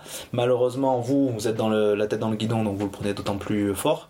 Mais voilà, je pense qu'on a un gros problème de, de pédagogie, de- de- d'éducation à la, à la- à la compréhension de ce qu'est le handicap, effectivement. Un jour, je me suis. Et là, j'ai eu, comme tu dis, le revers de la médaille. Ouais. Parce qu'un jour, j'étais j'étais très énervée, c'était très dur, elle n'avait pas dormi depuis je sais pas combien de temps, Ouais. j'en pouvais plus. Et puis, on va faire les courses chez Intermarché. Et Mm. puis, elle, comme elle fait d'habitude, elle, elle est un peu présidente de la République, donc elle interpelle les gens. Mmh. Et là, elle va vers une mamie, et elle lui tire le sac, et, et elle Ah ouais. lui dit, elle lui dit Tu es une mamie, toi Ah. Et la femme, elle l'a elle elle un peu poussé, tu vois. Genre, euh, enfin, tu Et ouais, ouais. Et, et Elle est rentrée dans sa bulle, quoi. voilà. Et là, j'ai dit, laisse la dame, euh, tu vois bien que tu l'embêtes. Et là, il s'est retourné sur moi, il m'a dit, mais elle ne m'embête pas du tout. Euh, Genre l'air de dire, euh, moi je l'ai sorti avec euh, Mm. rancœur, avec, tu Mm. vois, parce que j'ai vu cette femme qui me poussait ma tu vois. ouais. Et puis, en fait, quand j'ai dit ça, je me suis rendu compte que finalement, ben non, cette femme, elle s'est sentie agressée. Elle Ouais. lui a tiré son sac, elle Ouais. est venue vers elle alors qu'elle s'y Ouais. attendait pas, qu'elle était en train de Ouais, faire ouais, ses courses, qu'elle s'y attendait pas. Et Elle là, te je me suis dit, euh, tout simplement surprise. oui, c'est ça, C'est super ça. surprise. Bah oui. Et du coup, je me suis retrouvée euh, moi-même conne de ma propre réaction parce Ouais, que je me suis dit. euh, ben non, en fait, cette femme, elle est... c'est pas qu'elle aime pas ta fille ou que. Voilà, c'est qu'elle a juste été surprise et qu'elle savait pas comment Ouais, mais- réagir et qu'elle s'est retrouvée. euh, Oui, oui. Voilà. Non, moi, moi, moi, Mais je- moi, dans mes propos, je suis pas du tout là-dedans. Parce que ça, moi, je l'ai plus que toi là-dessus. Ouais. C'est-à-dire que je peux comprendre que les gens soient pas prêts Non, bien sûr. à vivre Ouais. la situation. Ce qui, là où, je, là où ça dépasse la fonction cognitive, c'est que, alors j'ai du mal avec ça, mais je le Mhm. comprends. Et euh, c'est que quand tu perçois quelque chose, mais rien que le fait que vu, grâce, c'est con, grâce à sa surdité parle pas Mhm. correctement, tu te dis. Et c'est souvent là où, Mhm. où, si tu veux, je pose ce que je viens de te dire Ouais. avant. C'est que ils n'ont pas ce recul, euh, faire reset et puis se dire ah ok, euh, Non, ouais. je suis pas dans- du tout dans dans, la, dans un- ben, ce que tu disais dans une normalité, des codes euh, de vie sociaux euh, naturels, on va dire. Mm. Et et ça, et ça, là, c'est vrai où c'est compliqué, c'est compliqué, mais bon, je l'accepte parce que c'est le monde. Hein. De toute façon, le monde est différent. Ouais, mais tu vois, c'est une question de culture aussi. Parce que quand on est allé en Espagne, on n'a pas eu ce on problème. n'a eu aucun problème. À chaque fois qu'on va en Espagne, il n'y a aucun problème. Mm. Il y, a, il y a une telle. euh, je sais pas comment dire. Parce que, enfin, je sais pas si c'est une bonne analyse ou pas.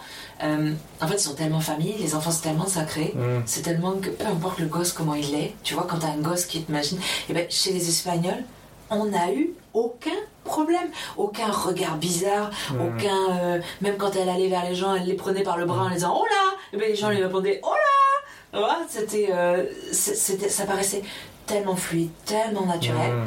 Et, et on se dit Mais pourquoi c'est pas comme ça ici en fait? Après, on peut imaginer qu'aussi c'est culturel, dans le sens qu'on a développé beaucoup d'individualisme, que les gens sont pas tant tactiles que ça, qu'il y a plein de Oui. choses qui sont. Puis bon, on est abreuvé aussi de là, cette mamie là qui voit qui d'un coup Oui, le- un truc. ouais. Elle, se- elle doit se dire, bon, On peut, on imaginer, on peut imaginer plein de choses. hein. Ouais, non, non, Et puis ça se mais trouve, elle- Non, mais le, ouais, tactile, elle- le tactile, le co- la, la Covid, la Covid n'a pas aidé puisque le tactile Ouais. a complètement Ben oui, disparu oui, de- oui. De, la relation. Dame un jour, mini-jupe, talon Ouais. aiguille, un truc de fou, qui va chercher des glaces avec son, avec son Ouais. mari et elle la bouscule parce qu'elle voulait la glace. Oh mince. Et, et la- je te jure que la dame, elle a failli chuter, son mari l'a rattrapée parce que du coup le talon était vraiment à 12 ou 15 cm, tu vois, Ouais. le truc. euh, et, et, et moi, Oh, pardon, excusez-moi, elle est handicapée, je savais pas quoi dire. Et Ouais. le monsieur, j'ai cru qu'il allait me, me, me bouffer, quoi. Mais j'ai cru qu'il allait m'en coller une. Ah Vraiment, ouais. quoi. C'était. Ah ouais, il c'est- faisait trois, trois, enfin, c'était une muraille, quoi. Ouais, faut pas oublier que chacun euh, est dans sa propre bulle de vie et donc quand nous, en fait, on, vous pouvez pas non plus vous juger vous de et vous dire euh, je dois absolument faire preuve de pédagogie auprès des gens. Ça, c'est une chose, parce que vous pouvez pas non plus être tout le temps en, train de calculer ce que Ah, fait votre fille, ce que ça peut impliquer pour les autres, parce que vous On pas. faire, Mais c'est pas possible. C'est surtout ce qu'on a fait. On a fait, euh, c'est su- surtout ce qu'on a fait jusqu'à maintenant. C'est-à-dire que, enfin, je- et là, Johanna m'a aidé parce que moi, j'étais vraiment Mm. sur le qui vive en permanence. Ouais. C'est-à-dire qu'à gérer ça, et à un tel point que finalement, socialement, tu n'existes plus. Tu sais qu'au départ, quand, euh, quand elle était plus petite, on- quand on allait chez des personnes, qu'on était invité, on se mettait stratégiquement de deux façons pour pouvoir Mhm. voir l'électron libre qui se baladait. Ouais. C'est-à-dire qu'en gros, bon allez, c'est toi qui fais la pause. Et du coup, vous Tu- n'étiez pas vois, vraiment dans voilà. le moment présent, quoi. Mais jamais, on l'était jamais. Jamais. Mm. On l'était Jamais. jamais. Alors moi, j'ai eu cet, euh, cet avantage d'être d'une famille nombreuse, donc si tu veux, j'arrive à écouter. euh, Ouais, ouais, d'avoir quelque chose en périphérie, quoi. Des voilà, sens en périphérie euh, qui sur sont actifs. stéréo, quoi. Ouais. Et, Alors euh, que moi, ça m'épuise parce que moi, je, je- je connais l'individualisme, on va dire. Ouais. Et, et du coup, je suis focus. Ouais, ouais, ouais. focus. Donc à chaque fois, Bah, tu, je vis, suis. bah, tu vis pas crevée, situations et ça te fatigue. Bah, parce que vous êtes dans une, surempathie et qu'en même temps vous voulez pas déranger. Oui, que vous êtes- oui. Mais Oui, ça oui. vous fait une charge C'est pas, mentale. c'est- c'est euh, pas qu'on veut pas déranger, c'est énorme. qu'on veut pas, on veut pas que les autres subissent notre, notre vie. Mais ça fait le tri, ça fait le tri Ah oui, naturel. ça fait un trait naturel. ça fait le tri Mm. naturel. Ah oui. C'est-à-dire que Oui, bien sûr. ah, du coup, on reçoit les gens et finalement les gens qui ne viennent pas chez toi, c'est qu'ils Mm. refusent totalement le truc. Donc Ouais. c'est pas grave, c'est comme ça. Moi, ça, c'est un truc que j'accepte. Je ne juge même pas les gens. C'est-à-dire que ça fait partie de leur apprentissage de vie et que peut-être un jour ils, ils pourront apprendre ça Ouais. ou pas. Voilà. Mais c'est vrai que je n'ai pas de jugement par rapport aux gens parce que ça C'est éducatif chez moi. Euh, je, parce que je me dis, moi je veux pas qu'on me juge, je veux pas juger les autres. On m'accepte ou on m'accepte pas, c'est pas grave. Bah, c'est vrai que si tout le monde fonctionnait déjà comme ça de base, ça. Ben, c'est la vie, ça hein, je veux pas dire. choses, on- mais- ben, euh, Moi, je suis c'est- tout l'opposé. Hein. Pourquoi même pas? C'est pas le problème. Mais oui, mais c'est normal. c'est normal. Vous êtes ce que vous êtes en fait. Hein. Ouais, mais bon, c'est pour ça que tu es dans l'inverse aussi. Oui, c'est pour ça qu'on est bien tous les deux. Ouais. Donc on va. Parce que de quoi on a parlé de ce que faisait Christophe. Et toi, tu fais quoi comme travail, Madame Johanna? Alors moi, Madame Johanna, ben, je suis euh, euh, artiste chanteuse, coach vocal, euh, rééducatrice de la voix et... euh, Ostéovox, et- alors Ostéovox, c'est destiné normalement qu'aux ostéopathes et aux orthophonistes. Mais c'est la formation qui a été créée pour les Ah, chanteurs que moi j'ai fait. Donc il y a vraiment deux, euh, deux facettes euh, bien distinctes de l'ostéovox, faut faire attention. Moi j'ai Mm. fait toute la formation chanteur Hmm. pour apprendre justement en tant que chanteur à te rééduquer et surtout aussi à donner des exercices à tes élèves pour, pour qu'ils puissent s'auto-rééduquer ou se faire du bien, en tout cas se soulager de certains mots, on va dire. Mhm. Voilà. Euh, Ah, on se soulage des mots par la voix. C'est bien. C'est si beau. tu c'est beau, savais, beau. si tu savais. Alors moi je me sers beaucoup de, de la musique de Christophe ben, comme résilience, on va pas se mentir. hein. Je, je décharge beaucoup à travers sa musique tout ce que j'ai sur le cœur. Mhm. Donc ça me fait beaucoup de bien. Euh, ça fait pas forcément beaucoup de bien à ceux qui l'écoutent. Mais en même temps, c'est pas vrai. Parce que moi, j'ai énormément de retours euh, bah, de personnes qui sont dans la même situation que moi. Et du coup, j'ai l'impression de faire vraiment quelque chose pour eux. Et ça me motive à continuer, en fait. Parce que quand ils lisent mes écrits, parce que j'ai écrit un livre aussi, quand ils lisent mes écrits ou quand ils euh, écoutent ma musique, eh bien, ils se sentent beaucoup moins seuls. Et ça, c'est vraiment. euh, bah, je crois que j'ai gagné, en fait.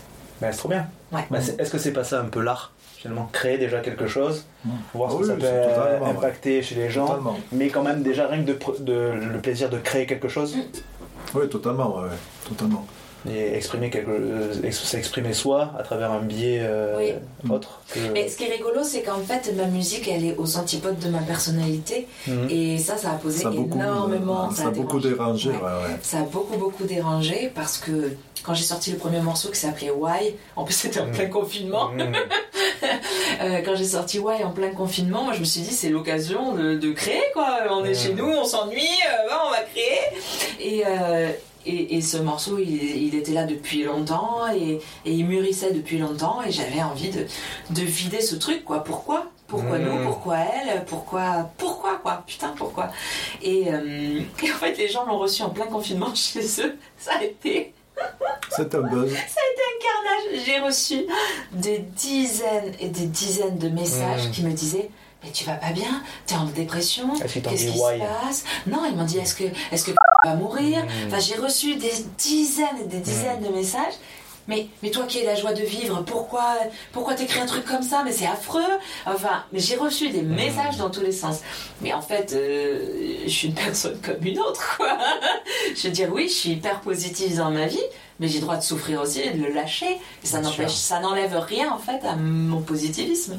Ouais, mais ils sont préoccupés, c'était plus de la préoccupation que de- du jugement, si Oh oui, non, je pense pas. oui, as c'était vraiment parce qu'ils étaient inquiets pour toi, parce qu'ils le, t'apprécient. Oui, ça, le- c'est- le- oui, le oui. pro- le problème de, de- le problème de vie, c'est que si tu t'appropries la souffrance de l'autre, tu peux la, tu peux, comme tu l'interprètes, tu peux la subir Mm. euh, d'autant plus. Mhm. Alors que nous, euh, voilà, des fois, les gens vont nous parler de notre Mm. malheur et on les regarde et on leur dit mais calmez-vous, ça va. hein. Parce que si tu veux, ils vont y mettre une, ils vont euh, euh, scénariser, c'est Mhm. ça, Mhm. le, le truc. Alors que voilà, euh, nous ça va quoi. C'est-à-dire que, mais parce que je pense que tu t'éduques, que tu sais à ce que tu vis dans ta vie, Mm. tous. et que ben, ça fait des paliers, voilà. Et puis bon, ben, celui qui perd son chien, il est dra- Moi, si je perds mon chien, je. Euh, je sais pas très. Enfin, ça, ça, Ça te fera moins souffrir, que si Souffrir tu perds que- ton enfant. que si je perds mon enfant. Mais euh, non, il y, a, il y a vraiment des, des- des seuils de, de tolérance euh, intellectuelle ou, euh, ou sentimentale qui sont, euh, qui sont, particu- qui sont particulières. Ce qui était super intéressant aujourd'hui, aujourd'hui j'ai fait une prestation avec des élèves adultes. Mm. Euh, nous sommes allés chanter pour une association qui s'occupe d'enfants handicapés. Donc du coup, euh, moi tous mes élèves de chant, ils, ils savent ce que je vis, euh, et, et puis ils me suivent dans mes délires aussi, parce qu'on Mm. est allé chanter gratuitement pour cette association, pour récolter des fonds et tout ça. Et et la, la, la, la personne qui gère cette association, évidemment, c'est une maman comme moi, qui a un enfant qui est autiste profond, donc euh, euh, qui a trois maladies génétiques, etc., etc. Et, euh, et à la fin du concert, ben, elle nous offre un verre dans une salle un petit peu réservée. Donc j'en profite pour la présenter, je, présente l'enfant, etc. Et je vois tous les visages de mes élèves qui, ben, eux, connaissent la mienne, Mm. ils la connaissent. Donc moi, ça se voit pas sur mon visage, Euh, sur, sur son visage, pardon. Ça ne se voit pas sur son visage. Et là, cet enfant-là, lui, c'est c'est flagrant, Mm. c'est très physique. Et puis donc la maman explique pourquoi son enfant et tout ça, mais nous on l'explique avec vachement de détaché parce que Mm. elle est comme moi. Ouais. Nous on se sert vraiment de l'humour, l'humour noir pour décharger tout ça, etc. Mm. Et je voyais mes élèves, qui, le visage qui fondait quoi. Et je leur dis, vous savez, si je vous emmène partout dans ces, dans ces endroits, etc., c'est pour justement qu'on arrête de réagir comme ça. Est-ce qu'on est en train de pleurer devant vous, Mm. mes élèves? Et alors tout le monde, ben non, non, oui, oui, ben oui, enfin, le- les pauvres quand même. Mm. Je lui dis non, on est justement en train d'en parler un maximum pour qu'il y ait plus ce genre de réaction, pour que ça paraisse normal de croiser un enfant bizarre, que ça paraisse normal de croiser un enfant handicapé, et, et, et même si on souffre, même si c'est la merde, mais on va bien quand même parce qu'on fonctionne, Mm. on avance. Euh, voilà, cette maman-là, elle sait très bien que son enfant, il vivra pas jusqu'à 40 ans, elle le sait, elle a préparé son deuil avec Mm. une psy. Enfin, euh, voilà, on a tous nos... Puis, c'est vrai que ça, ce, ce truc-là de vivre avec un enfant particulier fait que quand tu, ça t'éduque par rapport à la société. C'est-à-dire que quand tu entends un enfant euh, qui est désagréable, Mm. qui, est, qui paraît mal élevé, Mm. tu n'as plus d'avis. Mais non. Non, non, non, bien sûr. Ah, tu n'as plus d'avis. C'est-à-dire que, euh, comme dans, dans le médical, tu peux te dire, tu connais une situation, Mm. donc tu vas te calmer, tu vas prendre du recul. Mm. Finalement, c'est euh, le meilleur conseil que je pourrais donner à, à tout le monde. Prenez du recul face, à- face aux situations que vous vivez, Ah ouais. parce que c'est ce qui permet de se dire, oula, euh, voilà, je ne peux pas avoir de jugement. Moi, je ne prône plus que l'amour, la bienveillance, la tolérance, l'écoute, euh, Ou regarder l'indif- ou- l'autre. ou l'indifférence, parce que finalement, euh, ça peut être l'indifférence peut être plus, plus agréable des fois Mm. que de que- qu'un regard malveillant ou un regard C'est tout ça. court. Quoi. Puis la, la petite phrase qui est, qui est trop mignonne, qui est, qui est- qui est pleine d'affection et de tendresse, mais qui est euh, ça va mieux les petits soucis de ton enfant. Ouais. Mais. euh, Tu vois, le fait de minimiser toujours. Ben non, en fait, euh, tu réponds toujours oui parce que t'as envie de. Enfin, parce que t'as pas envie de mettre la personne à l'aise, mais non, tu sais. Elle, elle récupérera pas son oreille, elle récupérera pas son œil. récupérera- Donc euh, oui, oui, ça va très bien, merci. Et toi, ça va? Ouais, c'est ça. Et toi, ça va? Et toi, ça va? Mais tu sais, je, je réfléchis à la notion de, de réaction un peu dramatique face à des situations que les gens ne connaissent pas et tout. Et que on prône le, le fait d'éduquer les gens à, à normaliser leur regard sur ces personnes-là. Et j'irai au-delà de ça, c'est qu'il faut juste. Parce que normaliser peut après, certaines personnes peuvent être considérées comme Bob un handicap, mais je vais pas l'aider. Parce que du coup, tu vas être Oui. considéré comme une personne normale, donc je vais pas t'aider. Moi, je pense, je pense, chose, non, hein. mais je pense que c'est important de travailler plutôt sur la. Alors, je, je, je sors ça comme ça, mais la juste réaction, en fait, la réaction proportionnée. Mm, oui. C'est-à-dire pas tellement dramatiser, mais après de là à ce que ça incapacite la personne, et la personne va rien faire, va juste te montrer, oh, je vais tirer des larmes, un peu le côté un peu sensationnaliste. Ouais. Oui, Ou l'autre qui va totalement euh, dra- dédramatiser la chose et qui va pas faire plus. Moi, je pense, je prône, et ça, ça vaut pour ce que ça vaut, hein, mais que le plus travailler à éduquer sur Ah, effectivement cette personne handicap. Si toi, tu as une capacité de m'aider en, en mesure de la situation que tu côtoies, bah fais-le, c'est cool. Ou enfin en tout cas réagis de façon adaptée. Certes, dans la vie de tous les jours, euh, tu vas me parler comme je te parle toi, euh, sans problème. Par contre, si tu vois que là j'ai du mal à monter les marches, bah peut-être tu vas pouvoir m'aider. Oui. Tu vois, c'est juste ça. C'est je, je- je pousse le truc. C'est parce qu'effectivement, je pense qu'on en est loin encore dans la, la capacité de, de comprendre ce que c'est le handicap. Donc, on en est encore à prôner un truc un peu euh, euh, normalisant, qui est de l'ordre bon, ben, les, ce sont des personnes comme nous. Oui, tout à fait. Je suis d'accord avec vous. Mais non, c'est- justement. Non mais c'est des comme personnes, nous, ouais. si c'est des personnes comme nous parce que en fait chacun est différent de- des Ouais, autres, pour- des- quel non, que soit son parcours. mais C'est l'humanité. Voilà, c'est humains. ça, c'est ce que j'entends. Mais après, je pousse le truc en disant que effectivement, il faut les traiter comme des êtres humains à part entière. Et après, on voit les spécificités et en fonction Avec de ce qu'on est, de ce qu'on peut, est-ce qu'on peut les aider ou pas, ou est-ce qu'on peut euh, avoir une réaction qui est adaptée à la situation. Mais Après, voilà. comme tu disais, le- le- suivant le passif de chacun, la réaction ne peut pas forcément être euh, proportionnée. Parce Non, voilà, mais- parce Mais parce que ça manque de pédagogie et c'est pour ça en fait je voulais juste affiner la, la chose. Mm, C'est que je comprends tout à fait qu'on on en est loin encore euh, et encore il y a eu des gros progrès pour comprendre ce que c'était le handicap mental, le Mm. handicap physique parce qu'on dit que le handicap physique on peut Le on voir. ne peut que le voir on peut que le voir. et le handicap mental est très compliqué à expliquer aux gens. Mais ne serait-ce que déjà se dire, effectivement, si on part d'un petit socle qui est je vais apprendre à me dire que la personne telle qu'elle arrive face à moi arrive avec son bagage, je le connais pas, donc déjà je vais mettre un peu en mode réserve. Mhm, Ça ouais, serait pas mal, effectivement. Ouais, ouais. Mais ça nécessite effectivement de passer par un côté déjà, bon, tu vois qu'il y a des difficultés, apprends à te dire déjà que la personne en face de toi est un être humain et qu'elle ne te connaît pas forcément et que toi tu la connais pas forcément, donc apprenez à faire en fonction, effectivement. Et après, Mais adapter c'est- si possible. Ça, ça, c'est éducatif parce que c'est des choses qui doivent être tout à fait. posées, tout simplement. Mais c'est pas, c'est pas assez euh, évoqué dans les médias, Mais dans, dans les écoles, il y a quand même un effort fait avec les Ah oui. Ulysses. clairement. Parce que finalement, Clairement. euh, euh, et même le, euh, dans, dans les, euh, dans de plus en plus de collèges, tu as des classes Ulysse qui se forment Hmm. à la demande des, euh, des maires. Ou de- Ouais. voilà, parce que, Euh, en partenariat avec les rectorats. voilà, les rectorats pour Ouais. justement créer ce, ça. Mais de plus en plus, moi je travaille dans une école, euh, ils acceptent les enfants différents, parce que là dans celle dans laquelle je suis, euh, il y a plusieurs enfants différents qui font pour l'instant leur parcours de mater ici avec les autres. Mm. Du coup ça les enrichit vachement, ça enrichit Bah oui. aussi bien les enfants euh, dits normaux, hein, j'aime bien, bien le dit hein, quand même, les enfants dits normaux que les enfants qui du coup ont du mal et sont finalement élevés et portés Hmm. par ceux qui, qui avancent et je trouve ça vraiment chouette c'est l'inclusion. Après l'inclusion a ses limites. Je vais pas dire ma Mm. fille doit aller jusqu'au lycée. La question se pose même pas. Même du même je suis très angoissée par le collège. Et si elle pouvait ne pas aller au collège je dirais pas parce que j'ai trop peur qu'il lui fasse du mal. Mais euh, parce que les collégiens euh, c'est Mm. pas gentil les collégiens. Donc euh, mais bon il faut qu'elle aille au collège. Donc il faut que je prenne sur moi et que moi aussi je grandisse. En- Mais je vois qu'on a fait quand même pas mal d'efforts là. Je crois que récemment j'ai entendu parler euh, de comment on incluait des enfants avec handicap dans des, euh, dans des collèges il y a quelques décennies. Alors je vais être absolument flou parce que j'ai pas du tout les références.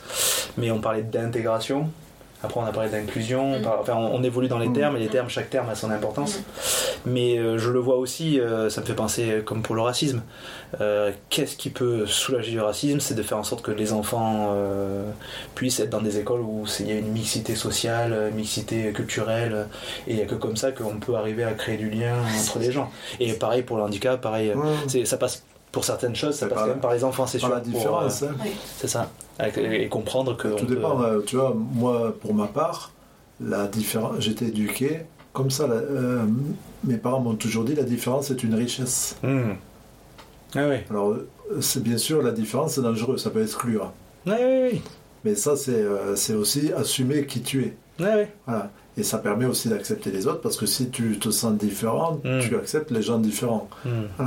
Et c'est vrai que là, on, on a, on est plutôt, euh, voilà, ça, on rentre dans, dans euh, Another Block in the Wall, euh, Pink Floyd. Pink Floyd. Pink Floyd. total.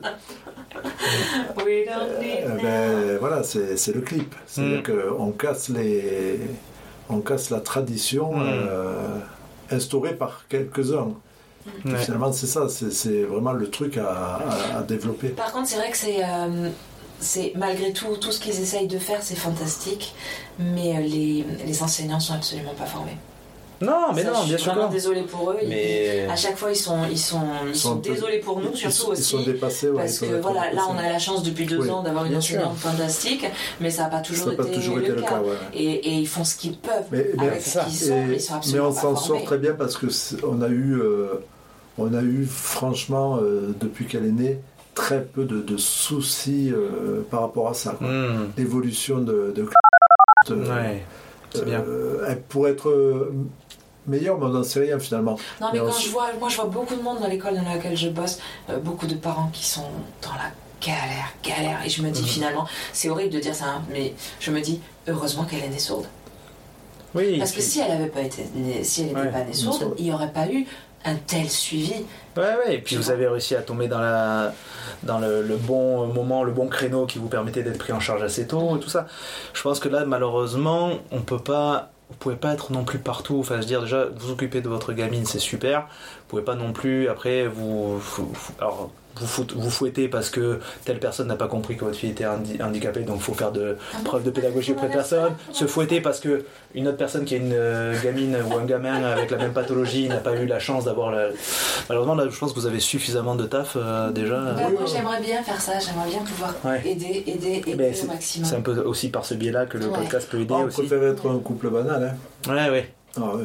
Par moment, oui, par moment, ouais. C'est sûr que euh, moi, la banalité de, de certaines personnes qui vivent euh, à travers euh, euh, leur manière, leur intérieur, euh, leur. euh, Mais très beau notre intérieur, ça veut dire quoi Non, non, ça c'est pas ça, c'est pas ça. C'est-à-dire que se poser des problèmes euh, Là où il n'y en a pas. non, là où on pense que là, nous, où on pense que, là où on pense que nous, ce sont Mais des tant mieux, futilités. écoute, tant mieux. C'est vrai que c'est vrai que. Tant mieux pour eux, hein. franchement, ça, je le souhaite à personne. hein. Mais bon, après, euh, Et est-ce que ça a eu une influence sur votre couple? Quelle qu'elle soit Ah ben, de toute façon, oui, c'était une influence. Parce que, euh, par exemple, les, les- euh, nous, on fait chambre à part. non, c'est pas vrai, arrête. bah, Christophe est dans sa salle en train de faire de la musique euh, 24 heures sur Voilà, 24. donc, euh, voilà. Alors, on dirait, on va dire qu'il y a des phases. C'est-à-dire que nous, on, a, on s'est toujours renforcés l'un l'autre. On ne fait pas partie des couples qui, euh, qui se sont séparés ou qui ont. On n'y a même jamais pensé. Qui Nous, on est un couple qui est soudé et on s'est Ça fait renforcé. 20 ans Ça fait 20 ans, ouais. Ouais. Mm. On s'est renforcé euh, encore plus, ça nous a renforcé encore plus. Par contre, il y a des périodes qui sont très difficiles, comme je le disais au début du podcast, que ça fait un mois depuis l'opération qu'elle ne, euh, qu'elle ne dort pas. Ouais. Elle dort très mal. Donc c'est vrai que ça fait un mois que Que l'endormi. Ouais, non, mais l'endormi. qu'on se voit pas trop. on se croise. voilà. J'ai eu la chance ce week-end que ma mère soit venue. Ouais, ouais, ouais, non, c'est c'est ça. ouais. Non, mais après, euh, voilà. euh, Et puis moi, je m'adapte, hein, tu vois. Enfin, je m'adapte parce que euh, ce don d'adaptabilité euh, qui, des fois. Mm. C'est ça. voilà, et c'est comme ça. Parce que C'est pas, de sa faute à lui, c'est pas de sa faute faute- à, à- à elle, c'est pas de sa faute faute à moi. Ouais, Donc si tu veux, au bout d'un moment, ça sert à rien de reprocher quoi que ce soit à l'un ou à l'autre. parce que de toute façon, il n'y a personne qui est fautif. Donc soit tu, soit tu continues la vie, parce que nous, on est quand même extrêmement heureux, et on, on a la chance de faire un métier qu'on aime, Hmm. de, s'y vouer à, à 100%. Ben, on est libre, hein. On a la chance d'avoir une famille qu'on aime. Ouais, ouais, Et, on, a une- on, a- on est libre quand même. Tu vois, on Vous est avez- libre dans notre métier, on, est, on fait des choix, tu vois, Ouais. ce dont on parlait tout à l'heure par Mm. rapport à choisir euh, pour qui tu vas travailler, Hmm. avec le recul. Il y a qu'au bout d'un moment, tu prends des décisions euh, purement. euh, alors, est-ce que la situation fait que tu n'as plus envie de. L'âge, la situation, tu n'as plus envie de, de te créer des problèmes par rapport Mm. et faire des vrais choix? Parce que de toute façon, c'est ce que, Mm. ce que je dis à, à, à mon fils. hein, Je dis, euh, dans la vie, fais des choix. Mm. Et fais des choix et réfléchis à tes choix et sois content de les faire, Hmm. quel que soit le résultat. Parce que finalement, tu fais ça et ça te Ah ben permet. le regret, ça ne sert à rien. C'est, c'est pas Ben, franchement, vaut mieux. Moi, franchement, de- des, reg- des regrets, euh, j'en ai ai pas. pas. Ouais, non moi non plus. plus. Ok. C'est des choix que j'ai faits et Ouais, c'est ça, c'est-à-dire que tous nos. Et puis c'est marrant, tu vois, face à notre vie, les choses se font naturellement. Ouais. Naturellement. Hmm. On ben, on n'est pas malheureux, on a, on a tout, on a, on a tout pour vivre, mais on fait des choix. On est obligé de faire des choix. Alors des fois, oui, on, on râle comme tout le monde en disant ouais, mais moi aussi j'aimerais bien partir en vacances. ouais, c'est plus- Mais bon, en même temps, on peut pas partir à l'étranger avec. Donc je veux pas l'abandonner pour partir une semaine ou 15 jours. Ah je veux dire, tout est un peu lié, quoi. euh, mais tout tourne quand même autour d'elle. J'ai- euh, une question qui, que je voulais poser et je pense qu'elle tombe à ce moment-là. Là. Est-ce que vous recevez de la gratitude, aussi bien de la part de que des, que des proches Ou est-ce que vous ressentez de la, gra- de la gratitude à avoir fait tout ce parcours euh, par le fait de ce que que vous pouvez vécu gratitude Vous avez l'impression qu'il y a des gens reconnaissants de votre parcours et que ça peut les aider eux Ou que votre fille est contente de ce que vous faites vous? C'est est pas claire ma question Elle est très claire, mais tu sais que j'ai Mm. pas la réponse à cette question. Mm. Euh, Parce que j'imagine que c'est important. Je vais, je vais pousser un peu le truc. J'imagine quand même, nous dans notre travail, on parle beaucoup de euh, problèmes de reconnaissance dans le métier infirmier. Mm. Est-ce que vous, vous avez cette question-là qui vous préoccupe Et si elle vous préoccupe, est-ce que vous avez ce sentiment de feedback, de reconnaissance, que ce soit qui que ce soit, du fait de ce parcours-là? Non, je crois qu'on se, on, on se, on se gratifie tous les deux déjà. Non, mais- pas... Alors, alors euh, Bravo, t'as bien travaillé, mon chéri. ta question, elle, est- elle, Ouais. elle dé- elle dépasse finalement Ouais, la situation. Ouais. là. Parce que finalement, la- Mais elle, vous semble adaptée ou pas la question par rapport à. Ah, ouais, oui, elle peut, elle, non, mais elle peut, elle peut être adap- ouais. adaptée, mais euh, par rapport à la reconnaissance, il n'y a pas d'excuse. C'est-à-dire que quelqu'un qui va être, euh, qui, moi, comme je dis à mes élèves, par exemple, j'ai des Mm. élèves en guitare, Hmm. je vais leur dire, je vais pas leur dire que je suis mauvais. Hmm. Ça fait des années que je travaille mon instrument. Alors souvent, ce que je leur dis, je leur dis, si j'avais les heures de, si j'avais le niveau de mes heures, Hmm. je serais un virtuose. Ouais, Joe Satriani, quoi. Voilà, je serais au-delà du réel, voilà, jusqu'au-delà. Et, euh, et, voilà. Et, euh, et le problème, c'est que tu choisis ce que tu fais. Mm. Donc, il faut pas. Alors, moi, là, c'est Mm. une question que je pose. Est-ce qu'on est obligé de, de- de demander de la, de la reconnaissance ou de la gratitude des autres alors qu'on choisit de Oui, faire mais ça, ça l'a demandé, est-ce que tu la reçois? Mais je m'en manque. hein. J'ai choisi. Ça ne te. Oui, cho- Non, mais si tu veux, j'ai choisi. Donc, je suis sûr de ce que je fais. Et je peux t'assurer, on peut me faire des. Euh, je- J'accepte les critiques Mm.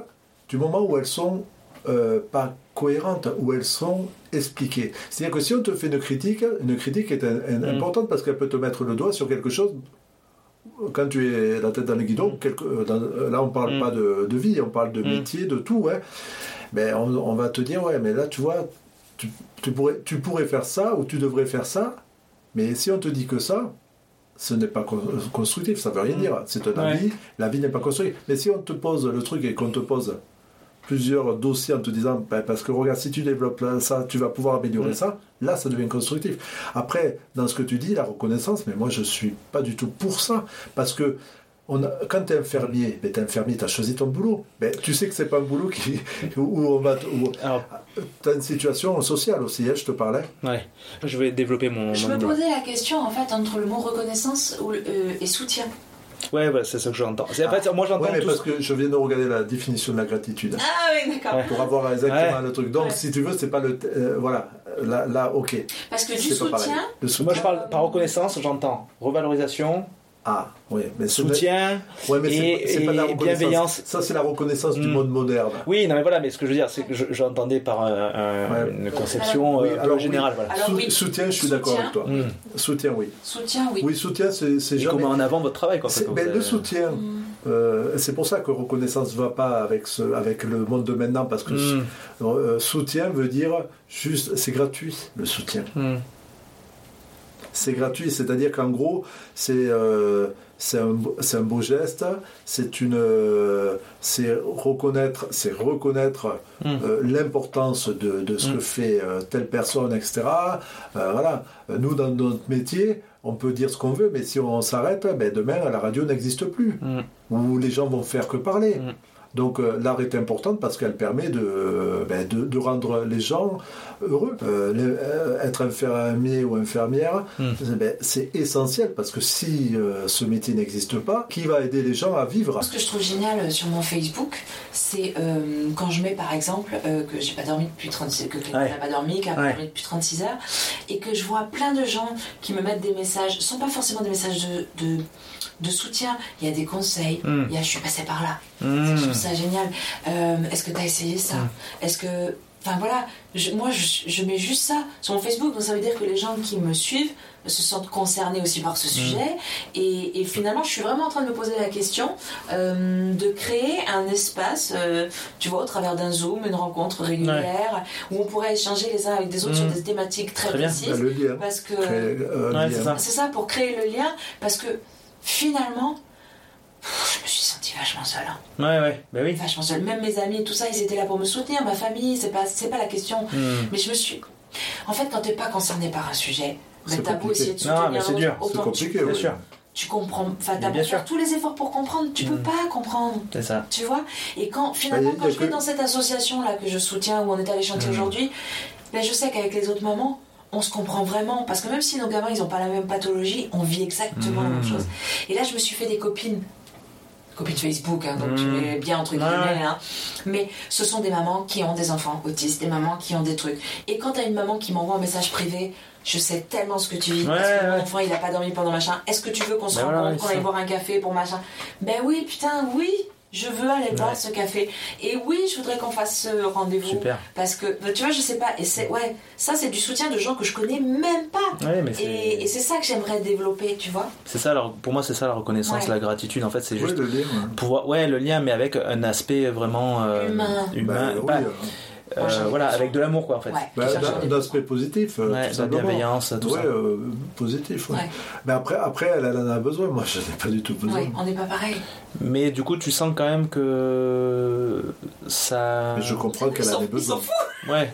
Toi, tu fais ton, tu fais ton, tu fais ton truc et puis le- l'important c'est le, le que ça a un impact direct sur le- la problématique Mais qui si te, veux- qui te saute veux, aux yeux quoi. euh, J'adore les professionnels pour ça. Parce que moi, les professionnels, ils me, ils me, ils me, ils m'expliquent des choses Hmm. et moi, je leur explique une réalité. Hmm. Ma réalité. Hmm. C'est-à-dire qu'en gros, ils vont dire oui, mais voilà, ça c'est comme ça parce que c'est comme ça. Et puis je dis ouais, mais il y a. Et tous. Ouais. Et c'est marrant Mmh. l'évolution. C'est juste. Tous les professionnels se cassent les dents dessus. la- le seul enfant que, parce que je connais que ce genre d'enfant autour de moi, qui a éduqué même les professionnels. Qui sont, oh, je- euh, moi j'ai j'ai des, j'ai, euh, des des rebirths euh, de discussion euh, par rapport à ce qu'ils pouvaient dire et je leur disais mais on en reparlera. Et on en Mais- reparlait Et, à chaque fois. et on en reparlait à chaque fois. Et finalement, et- et- et oui, parce que ben, parce que c'est ça l'intérêt finalement. Et c'est Mm. là où j'admire tous les métiers euh, professionnels, quels qu'ils soient, euh, que ce soit dans, dans, la, mé- dans le médical ou. hein, Hmm. parce que quand réellement, et ça c'est pas lié à chaque, à- au métier, Mm. c'est lié à la personne. Si tu te dis j'apprends tout le temps, mais c'est Ouais. un bonheur. Parce que finalement, comme tu disais, tu auras beau avoir deux personnes avec la même pathologie, ben, tu n'auras pas la même réaction. Après, c'est très dur, comme je vous disais au début, là, euh, nous en tant que professionnels, évidemment, on a beau euh, faire du cas par cas, on est quand même fait de représentation, et donc des fois, quand la personne sort un peu du cadre, même si on l'a élargi par rapport à d'autres personnes, c'est compliqué de devoir s'adapter. Mais effectivement, toutes les théories, euh, toutes les théories psychanalytiques, euh, que ce soit aussi bien théorie médicale, euh, tout ce qui a été développé, c'est par l'expérience du terrain. Mais le terrain, à un moment donné, ou à plusieurs endroits donnés, et après, effectivement, il y a toujours le cas qui fait pousser un peu la théorie euh, dans ses retranchements. Effectivement, je suis tout à fait d'accord avec toi. Donc effectivement, ça nécessite un peu de, de souplesse et d'adaptabilité. Le troisième épisode que j'ai fait, j'arrivais pas à dire ce mot. Adaptabilité. Adaptabilité. Peut-être que j'en souffre, hein. peut-être que j'en souffre, peut-être que je ne suis pas adaptable. Mais ouais, je suis, je suis tout à fait d'accord avec vous. Voilà. Après, euh, après tous, les, euh, tous les professionnels de santé sont pas non plus super bienveillants. hein. Non, non, mais c'est on a pas des possible. exemples autour de nous. euh, C'est pas possible. Il y en a, euh, Mm. vraiment, j'aimerais, j'aimerais m'en séparer, mais c'est pas Ouais. réalisable. Parce que dans la région dans laquelle on habite, euh, quand tu es fixé sur euh, un, un neuropédiatre, ben, c'est celui-là et puis pas un Mm. autre. Mm. Donc tu peux pas changer. Mais celui-ci, moi, j'aimerais bien m'en séparer parce que niveau empathie, euh, ça correspond pas vraiment à ma zone de Ah ben, confort. hein. Ouais, mais le problème, c'est qu'on est depuis des années dans des idées de carrière Hmm. et que la, la carrière prend le dessus sur, le, Ouais. sur la fonction. Oui, dans, Voilà. dans la société. Ah oui. Hmm. Donc c'est pour ça, quand tu parlais de reconnaissance, Mm. quand, ma- maintenant quand on parle de, de reconnaissance, on parle de, parle de salaire. Hmm, Non, mais non. C'est... Non. Et alors que c'est pas ça. C'est que justement, c'est le problème, si on en est arrivé là, c'est que si on avait pris la reconnaissance de chaque Mm. euh, pôle, Mm. on n'aurait pas de problème de Non, salaire. Donc c'est pour ça. Et voilà, nous, nous on est confrontés à des gens qui sont euh, placés. Mm. Et qui se prennent pour des, des dieux. Et puis, puis ce qui n'est ce qui est pas évident non plus, c'est qu'en fait, euh, ils se posent même, enfin, certains professionnels ne se posent même pas la question de savoir euh, qu'ils ont en face d'eux. Et parfois, ils vont t'infantiliser tellement et te parler comme si mm. tu étais une débile mentale, mm. alors que au final, tu as tellement étudié le truc et tu allé tellement mm. chercher le. Moi, je me souviens d'un professionnel où justement, il, il commence à nous expliquer, mais il nous explique tellement bien que je le regarde, je rebondis sur ce qu'il dit et il me regarde et lui il a capté de suite mm. que je savais. Et il a dit monsieur vous allez bientôt me remplacer. Et là on a commencé à discuter mm. du truc parce qu'on on, discutait de comment réparer le rein parce que c'est la même enzyme que l'oreille etc donc on a commencé à discuter c'était voilà finalement le rendez-vous n'était pas tourné autour de notre enfant mais tourné autour des, recherches en cours et des machins. Donc ben ça c'est un bonheur quoi. Puis t'as celui qui te regarde en disant tu as compris ce mm. que je t'ai dit? Il faut que tu lui donnes ce médicament là attention hein. Bien machin et puis il y en a un, je lui dis, elle dort pas. Peut-être que vous lui donnez pas bien le médicament. Oui, bien sûr. Non mais après, après tu vois, face à des situations comme ça, tu mets le doute sur des, euh, sur des générations qui, ont des, qui sont des mmh. convaincus. C'est-à-dire qui, ne se remettent peut-être pas en question sur... Euh, c'est là, c'est là où je, je comprends. Mais ça, c'est pas lié. Moi, d'après moi, ça, c'est pas lié à. C'est pas lié à, aux catégories et aux postes, c'est lié à la personne. Je veux dire, c'est-à-dire que je peux comprendre que tu sois fatigué quand tu fais un métier depuis 30 mm. ans, etc. Mm. Mais si tu es fatigué, tu laisses la place, quoi. Mm. Tu laisses la place parce que de toute façon, tu n'en as pas besoin. Si tu es reconnu comme tel, c'est que bon, je pense que financièrement, tu es bien, euh, tu as fait ton truc, tu écris des livres, à la limite, ça peut servir à les autres. Euh, euh, et, qui vont partir sur ta base et qui vont améliorer ta base parce qu'il faut accepter ça. Moi, en fait, dans mon métier, je dis à mes élèves, mon but c'est que tu sois meilleur que moi. Eh non, mais ça, on en vient au problème de chacun, de comment on se construit, dans quel environnement on évolue, et en fonction des, euh, des capacités et des limites que chacun a, soit les capacités, soit les limites vont se renforcer du fait de l'environnement, du fait du parcours de vie, et que vous vous retrouvez avec des professionnels qui sont, en fait, les professionnels de la santé, on est comme tout le monde, en fait, juste avec des spécificités propres à notre profession, mais au final, ça reste euh, le bassin de population euh, représentatif euh, dans ces gens. effectivement, on aimerait avoir tous être dans un truc hyper vertueux et compagnie, mais en même temps, c'est ce qui fait la richesse aussi, c'est qu'il y a certains qui vont justement se développer, mais qui comprenant leurs défauts, leurs limites, ça va leur permettre d'avoir des axes de, réflexion qui vont permettre de rentrer en contact avec l'autre. Là, j'ai une, une personne qui me dit qu'elle a vécu des situations compliquées euh, à l'hôpital, donc elle va pouvoir savoir auprès du patient dont elle va s'occuper que effectivement bah, comme elle sait elle-même organiquement comment ça s'est passé dans le parcours de soins et bah, elle va pouvoir dire bah, voilà je sais moi donc je peux te dire un peu ce que j'ai fait moi t'en fais ce que tu veux, mais ça permet d'avoir. Mais malheureusement, des fois, effectivement, il y en a certains professionnels qui se sont renforcés dans une euh, solitude. Euh, une certitude. Et puis, ouais, mais ça devient une solitude, en fait, une, une bulle, quoi. Mm. Et c'est vrai que ça, ça, reste. Il y a des fois des, petites errances dans les, parcours, Il y a des métiers comme les nôtres, c'est pas dangereux. Non, Il y a des métiers comme dans le médical ou, euh, ou dans le neuro ou dans, tous ces trucs-là, où là, ça peut être. Mm. et oui, ça peut avoir une portée. Mm dramatique quoi. Ben, pour l'œil, on peut dire que ça a une portée négative. Ouais, je comprends. Parce que quand on remet et pas. Et pourtant, c'était une très bonne professionnelle, reconnue en pédiatrie, etc. Mais elle n'est pas parfaite. Et, elle est. Ben voilà, ben c'est pas. Malheureusement, c'est tombé sur vous. J'ai pas envie de dire que c'est pas. J'ai envie de dire que c'est pas ça. c'est sa responsabilité, mais tu veux dire que c'est peut-être pas sa faute au sens où. Non, elle, a, elle est responsable, mais pas coupable. Mais non, mais. on serait aux États-Unis, on mais moi, je, je peux pas le concevoir comme ça. Elle, elle a pensé ça, elle l'a vu, ensuite il y a eu le Covid, et on n'a pas pu reprendre rendez-vous, donc j'ai aller euh, Mais il est, vrai, il est vrai, il est vrai que quelle que soit, euh, quelle que soit l'idée de, de, des professionnels qu'on va voir dans, le mm. médical ou dans les choses importantes, mm. moi je vais toujours voir les personnes qui demandent un deuxième avis ou un troisième avis et qui te disent j'ai mon idée, mais mm. je vais en parler avec des confrères ou, des consoeurs pour savoir euh, si je suis dans la bonne direction. Et ça, moi, c'est une vertu que je trouve chez les gens. Euh, pour, là, j'ai plus que de l'admiration. Je trouve ça, je trouve que c'est une grande intelligence. ouais, ouais, pas évident Mais tu vois, parfois il y a des trucs qui sont bizarres. Euh, Là, là, je suis obligée de faire confiance à la dentiste qui la suit parce que elle me dit que le chirurgien va s'occuper d'enlever les dents, Mm. mais je n'ai aucune idée de ce qu'elle va lui enlever. Hmm. Je, n'ai aucune idée de. Je reçois les, les, les- les rendez-vous. Euh, Mm. Je ne rencontre jamais le chirurgien qui, va, qui ne me dit absolument pas ce qu'il va lui faire. Hmm. Et je retrouve ma gamine avec la bouche à moitié truc, tu vois. Je suis obligée de lui faire confiance et j'ai confiance en elle. Il n'y a aucun souci là-dessus. Ouais. Je sais que elle, elle a vu en amont. Ouais, ouais. Mais tu Ah. vois, je devrais quand même avoir un rendez-vous pré-op. Ça manque un peu de lien. Euh, Je devrais avoir un rendez-vous pré-op avec le chirurgien mais qui me dit on ouais, va mais faire ça, là- ça, ça, ça, Là- ça. là, Ou tu- je reçois ouais. un message. Mais qui là, dit, tu vois, je pense que là, on est lié à un problème euh, institutionnel qui fait qu'ils n'ont pas le temps. C'est ça, il n'y a pas assez de moyens. Voilà. C'est-à-dire que si c'est tu vrai veux. là. tu vois, ma- gamine, je, je- je découvre après bah, qu'elle s'est fait enlever euh, deux molaires définitives, qu'elle s'est Hmm. fait enlever quatre dents euh, Ouais. de machin, et que, enfin, tu vois, je le découvre après. Ouais, c'est Moi, chiant. ouais. Et je suis obligée de faire avec, parce que de toute façon, le système est comme ça. Ouais, c'est ça. ouais.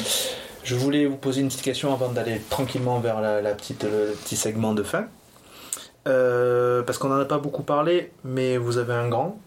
Oui. Comment il vit tout ça?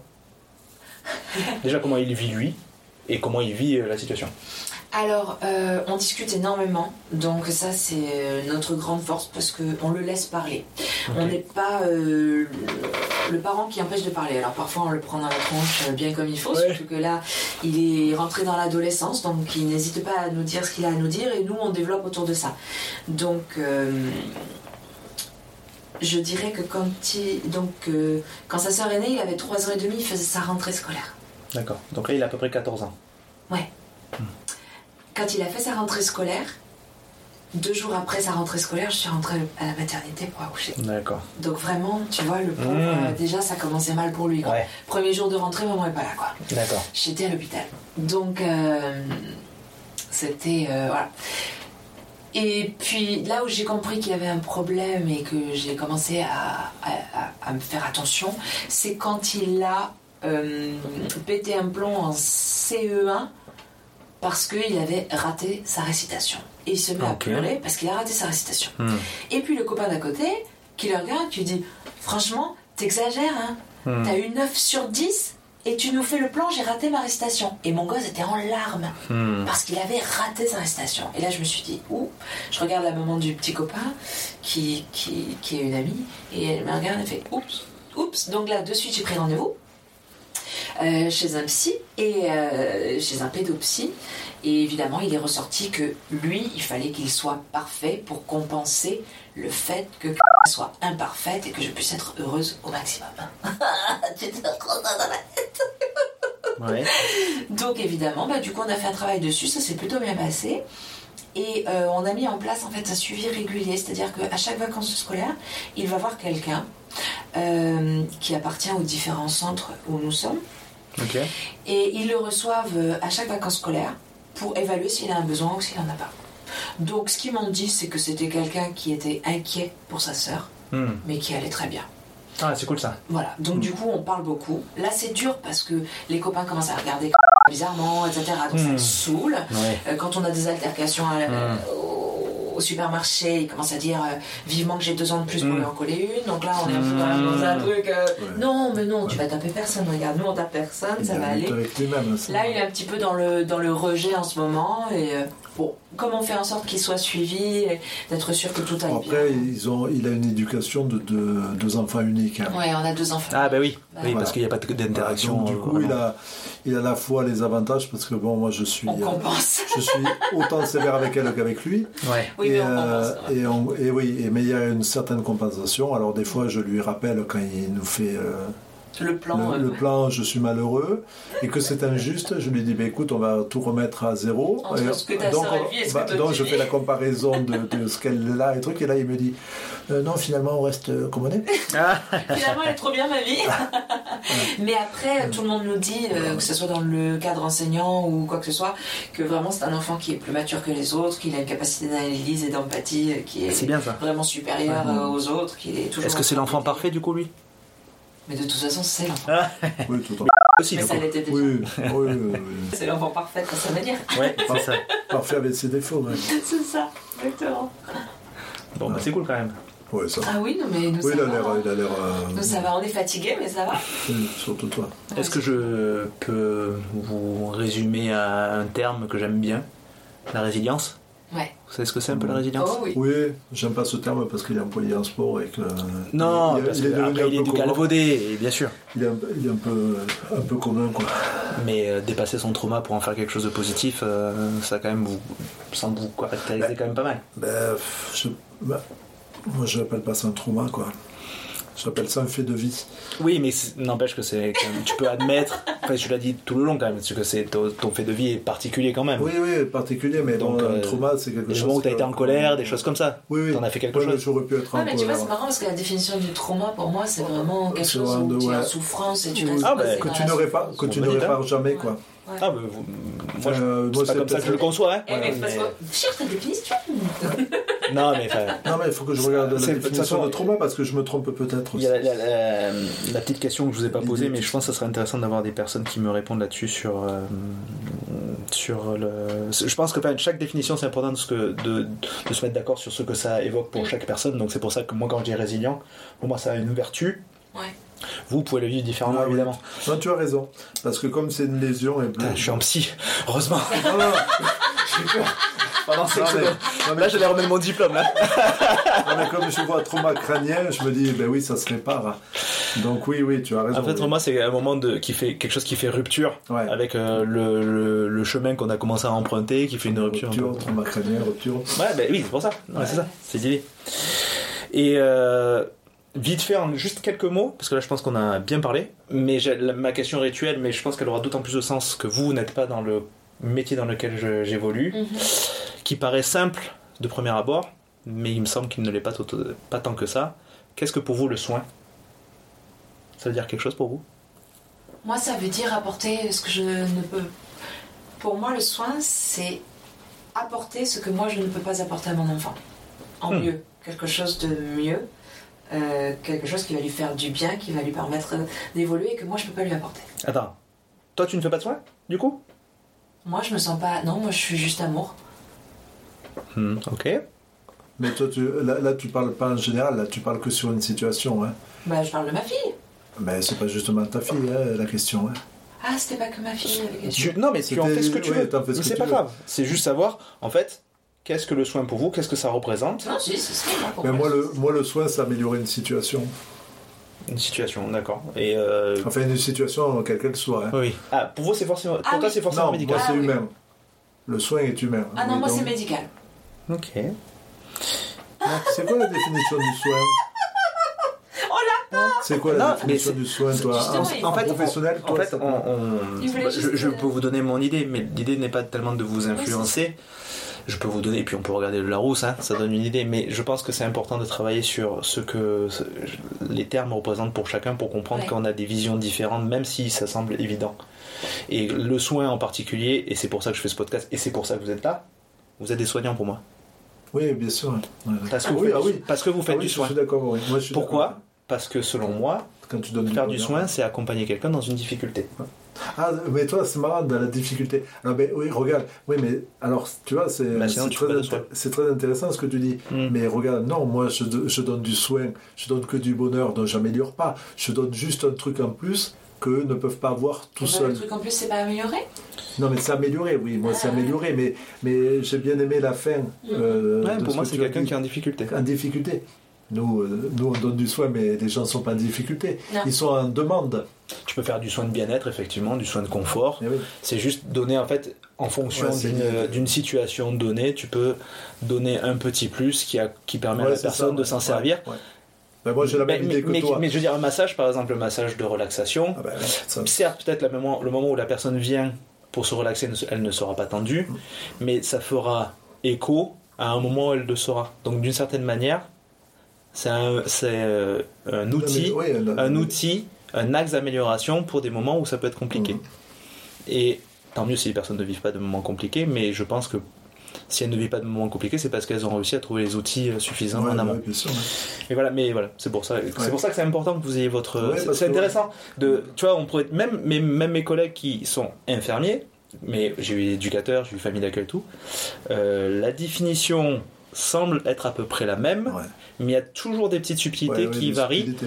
Parce que au final, comme pour tout, pour bien communiquer, il faut partir sur les mêmes bases euh, lexicales, euh, le même euh, champ lexical. de- Et donc, savoir que vous- toi tu vois ça comme ça, toi tu vois ça différemment, pardon, je précise, Johanna tu vois ça comme ça, et Christophe tu vois ça différemment, et moi encore différemment parce que mon Mhm. expérience, euh, c'est super important parce que ça permet après d'avoir une base commune sur laquelle on peut évoluer. Comprendre l'autre en fait. Ça c'est vachement intéressant. Ouais, mais Moi, c'est- je reste sur ma définition. Non mais, non, c'est, import- important ce que tu dis, mais moi je trouve que les mots sont importants et que c'est pour ça que souvent, quand j'ai un doute d'une- sur une définition, et puis ça c'est mon gros truc, Mm. c'est que quand euh, il y a des, des Mm. grandes discussions euh, là et enflammées, j'arrête tout le monde, je dis on prend la définition et puis on base tout sur la Ouais. définition parce qu'un mot est un mot et on a beau euh, croire Mm. qu'on va être le dictateur de- du lexique, finalement euh, Mm. le résultat est que Ouais. il y a une définition et on peut partir sur cette ça. définition et ça. puis. euh, Mais enfin, la définition, c'est faite parce que les, gens en ont fait un usage, on en fait un usage qui amène ça. Par exemple, le mot chafouin, tout le monde se plante sur la définition. Chafouin, quelque Oui. chose de chafouin Chafouin, c'est être, être chafouin, on dit que c'est être un peu Non, bougonneux, non, non, non, chafouin, Eh ben, c'est pas ça. C'est pas ça? Eh ben c'est pas ça. Eh, tout le monde pense que c'est quelqu'un qui bougonne ou qui Ouais. est un peu pas en forme, C'est quoi, peu- Non, Chafouin? C'est pas ça, chafouin. c'est quelqu'un de Ah, sournois. c'est d'être mal, non? Sournois. Surnom Ça se rapproche de Ah, sournois. alors, alors, Ouais. je serais- carrément. Je serais Ouais. pas Alors là, tu vois. euh, euh, Alors à vérifier dans la subtilité, mais Ouais, c'est à ouais, peu ouais. près ça. Ouais. Ah, d'accord. Ah oui, ouais, ouais, alors ça, non. Ouais, alors peut-être bougonneux, parce que justement, oui. Bougonneux. Bougonneux, c'est bien, c'est mignon. C'est pour ça, ouais. Est-ce que ça vous va si on s'oriente sur la petite. Alors j'essaye, là c'est la troisième fois que j'essaye de faire un petit jeu de. pour te faire deviner euh, une, une info un peu insolite. Mhm. Alors j'essaye d'aller à peu près dans la thématique dans laquelle on évolue. Évidemment, si je vous parle euh, des ragondins qui ont envahi euh, la Mandchourie, euh, bon. Vas-y. Euh, en fait, là, du coup, vous me dites, je vous pose une question, vous allez essayer de deviner ce- le, contenu De l'info. Donc, récemment, euh, là pour le coup c'est récemment, parce que je ne mettrai pas forcément des actus euh, qui sont hyper récentes, mais euh, là ça date du 6 décembre 2022. Oui. Des scientifiques danois ont mis en évidence quelque chose de spécial chez des chauves-souris. Selon vous, en quoi ça consiste? Eh ben, écoute, si on est deux trucs, c'est qu'elles doivent entendre alors, du coup. Vous pouvez poser des questions. Ils ont dû s'apercevoir qu'elles entendaient, alors que jusqu'à maintenant, on pensait que c'était que des vibrations. Qu'elles étaient Comme, pas, comme, euh, comme, comme notre fille est sourde, Ok. du coup, est-ce que c'est quelque chose comme ça? qu'elles n'étaient pas responsables du, du, du Covid?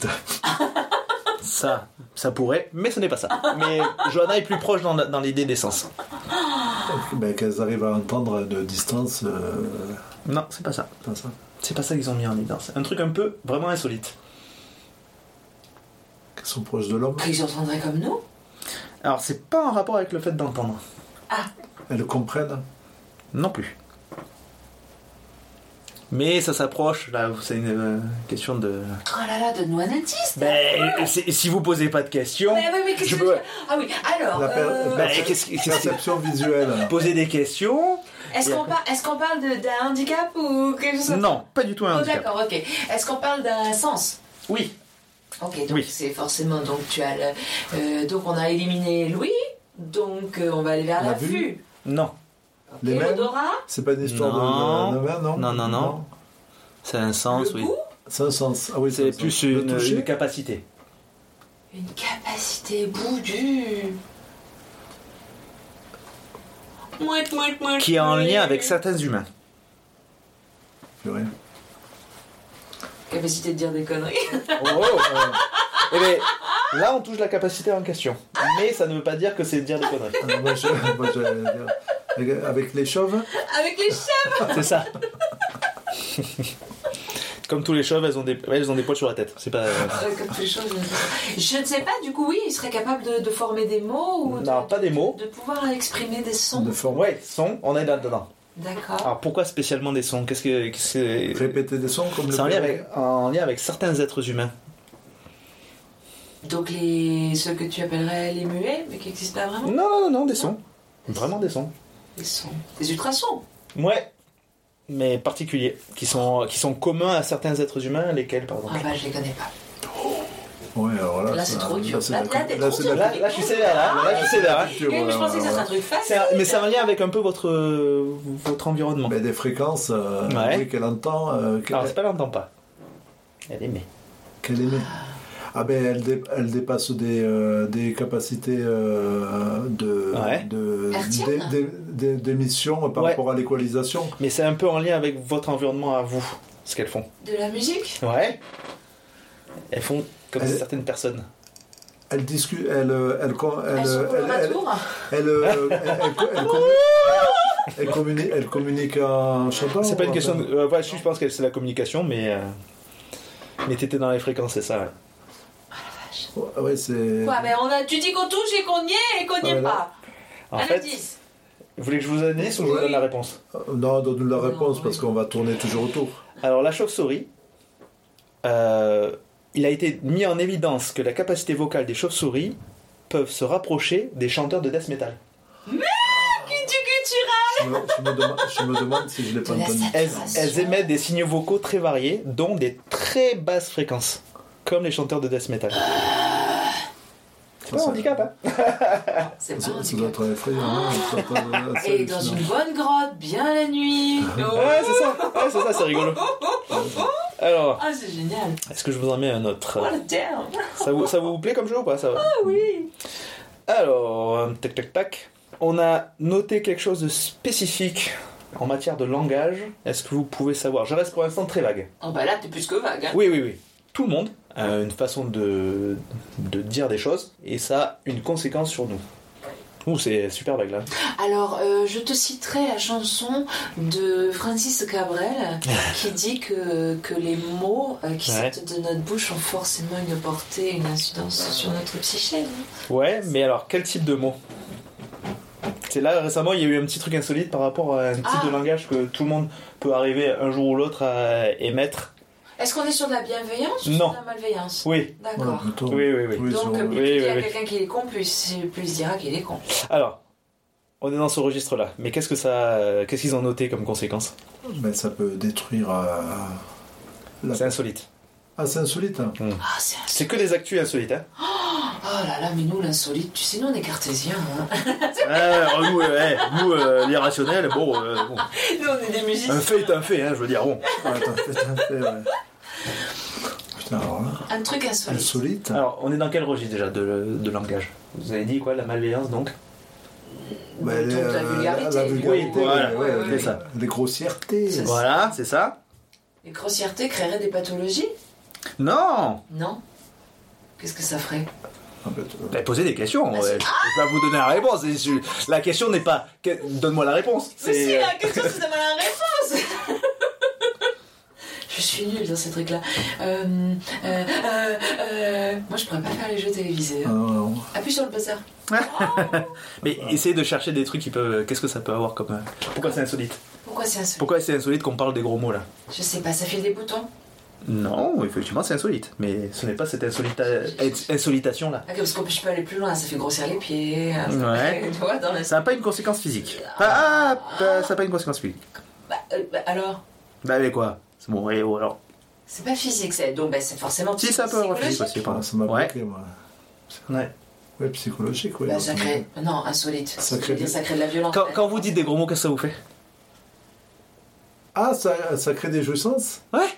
Mais des, non des, fa- en des- euh, Carrément des, des coïts Euh, pas à ce point, mais euh, en tout cas, c'est un peu dans ce registre-là, quoi. Mais non Alors, selon euh, tout à l'heure, j'ai pas oublié, j'ai oublié de dire que c'était dans euh, actu.fr que j'avais vu le Ah, coup ben des chauves-souris. si Là maintenant, c'est là jurer pourrait augmenter la confiance en soi et renforcer la force physique. Oubliez tout ce qu'on vous a appris. Alors, c'est selon l'université de Keele en Angleterre, K-E-2-L-E. Ouais. Euh, les chercheurs ont mis en évidence que jurer aurait beaucoup de bienfaits tant sur la santé mentale que physique. Et voilà. Et ça Ah, permet de renforcer. Ça renforce.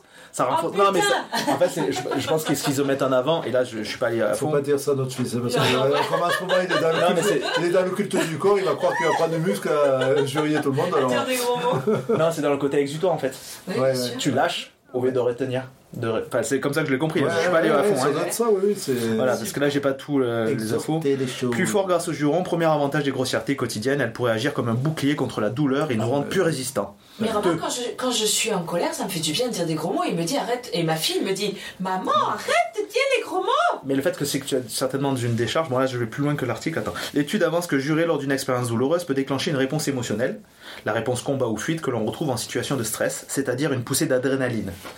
Celle-ci renforce la motivation puisque les participants à l'étude de, l'université de Kiel ont pu effectuer des pompes plus facilement et plus longtemps après avoir lâché un juron. Donc, lâcher des jurons, c'est salvateur. What the fuck? What the fuck? Alors, est-ce que dans une autre langue, est-ce que ça marche? Ah oui, c'est ça, Faut c'est vraiment fait. pas dire, dire ça à notre fils. Bah, En fait, c'est le fait de crier ou le fait de lâcher un Ouais, truc quoi, qui permet d'être qui libère. Comme dans le Qui crée la- karaté. ben, qui crée l'endorphine, karaté, l'endorphine, tu sais, euh, il crie au moment c'est de- ça. de- Ça doit créer de l'endorphine. au moment d'attaquer. C'est Pareil, les l'endorphine. tennisman aussi. Ouais, mais bon, ouais. C'est- Heureusement, c'est sûr, t'as pas tous. Alors, il y a eu une opération en 2020 qui a eu une particularité par rapport à une musicienne.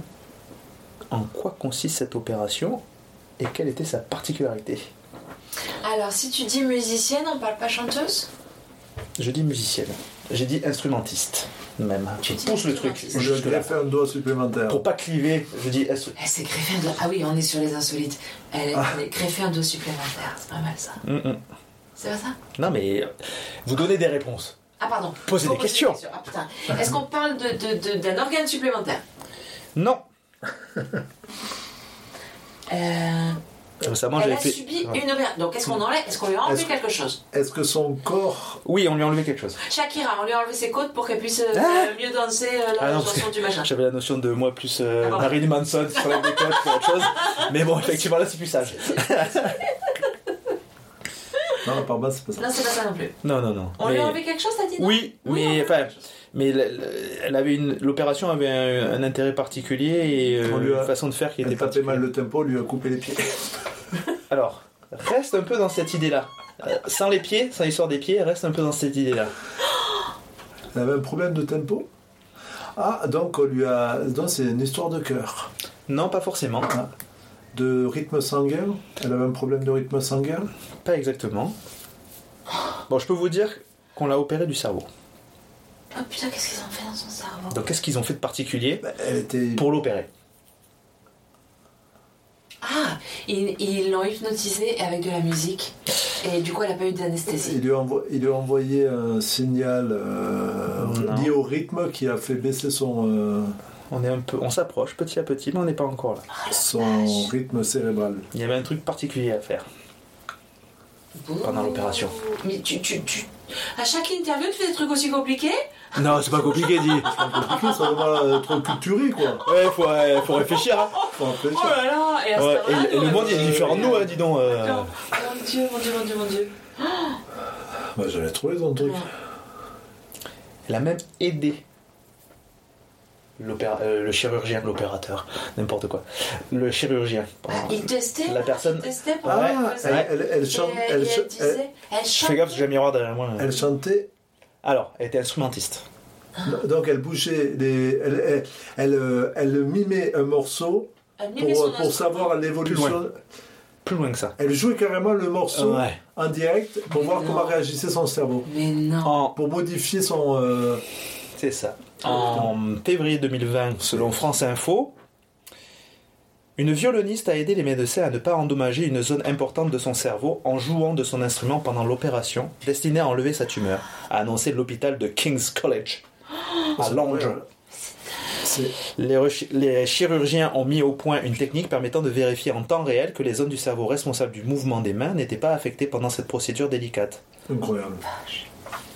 Donc, Dagmar Turner, musicienne de 53 ans, membre de l'orchestre symphonique de l'île de White, Yeah. au sud de l'Angleterre, a été diagnostiquée en a été diagnostiquée en 2013 d'une tumeur à la croissance lente. Elle a demandé à être opérée lorsque la tumeur s'est développée. L'opération a eu lieu en février 2020, en janvier 2020. Donc voilà, ça lui faisait mal au cœur de ne plus pouvoir jouer, donc voilà, là, là, là, et au milieu de l'opération, on vise à protéger en particulier des cellules importantes, donc elle s'est mise à jouer pour voir ce qui réagissait au moment où il touchait certains coins du cerveau. Incroyable. Ouais. Ce que j'aimerais savoir, c'est combien de temps ça a duré Ils ne le disent pas. A, ben, Ça a dû durer quand même quelques heures. hein, le temps euh, concert. Le temps de concert. Impressionnant, non? Ouais. Ah oui, ah ça, c'est oui. impressionnant. Alors ça, c'est dingue. Ça, c'est les- La dernière fois, là... le côté fabuleux du médical. Ah non, mais c'est ça. Et l'un des épisodes, là, c'était... euh, J'avais fait deviner... euh, récemment, une Italienne s'est faite opérer d'une tumeur de 70 kilos. Oh purée. Pardon. au niveau de la- des ovaires. Enfin, Mais de avoir euh, de être énorme du coup. ouais, elle était fluette et ça prenait. euh, il y avait eu 56 litres de liquide. Oh là là. c'est Enlevé. incroyable. Ah, dis donc, t'en as des infos toi dans la vie. Ouais.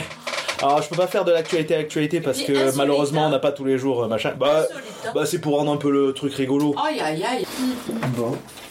Bon ça va Ah ben oui. Comment vous êtes senti Oh bah, normal. Bah oui, normal, ouais, nous, comme ça, tu sais, les, les, les- interviews, on adore ça. Mais on adore discuter tout court. On adore les interviews parce que ça, ça mène toujours des choses euh, Ouais. euh, différentes. Ce sont des discussions, euh, des discussions en temps réel. euh, ah, on aime ça, ouais, c'est vrai. Nous, on aime, parler- on aime discuter Ouais. avec les gens. Faut pas hésiter à me faire des retours. Parce que moi je suis en processus tout le temps de réévaluation de comment je peux euh, articuler euh, les épisodes. Ouais. Euh, bon après si vous pouvez me faire des compliments ça me va aussi, hein. Je, je vais oui. pas, vous- je vais pas m'en cacher. Mais en tout cas voilà, tout ce qui peut m'aider à... Gratitude. Non, c'est ça, recevoir de la gratitude. Et toi, comment tu t'es senti avec nous? Moi ça va, j'étais tranquille. Il y a des moments où j'étais un peu moins tranquille dans d'autres épisodes. Ou parce qu'il y a le premier épisode euh, pas trop stressé, juste 5 minutes avant ou un peu parce que là je me dis putain ça y est, Ouais. on le fait. Et d'autres moments où j'ai eu. En fait, chaque épisode a pris une forme euh, que j'attendais pas, mais c'était cool. Donc, du coup, je vous remercie énormément. Avec grand plaisir. Merci à toi. Bah, merci beaucoup. en tout cas, ce fut un grand plaisir. C'est vachement chouette. Vous avez été super. Vous avez une super dynamique. Désolé des fois si euh, j'ai, on a pu se chevaucher un petit peu dans les interventions des uns et des autres. Bah, en même temps, tu sais, quand tu regardes les débats sur France 5, c'est comme ça. Hein. C'est ça. Laissez-moi parler Non, vous laissez-moi parler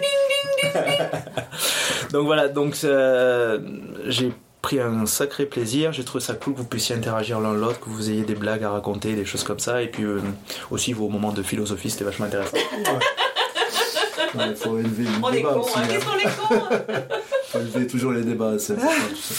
Je vous invite à partager si vous le souhaitez, à faire un commentaire si possible cool, mais en tout cas au moins respectueux et euh, bienveillant si vous pouvez, parce que moi ça m'aidera à améliorer euh, le podcast si je le maintiens par la suite. Ça me permettra aussi de mieux échanger avec les personnes qui l'écouteront. Dans tous les cas, j'espère que vous avez passé un bon moment. Je vous remercie pour votre écoute. Je vous remercie Johanna. Je vous remercie Christophe pour votre participation. Ce fut un grand plaisir. En attendant le prochain épisode, je vous invite à penser un petit peu à être sympa. Donc, pensez-y, soyez sympa, soyez soignants. Merci. Tchuss Allez.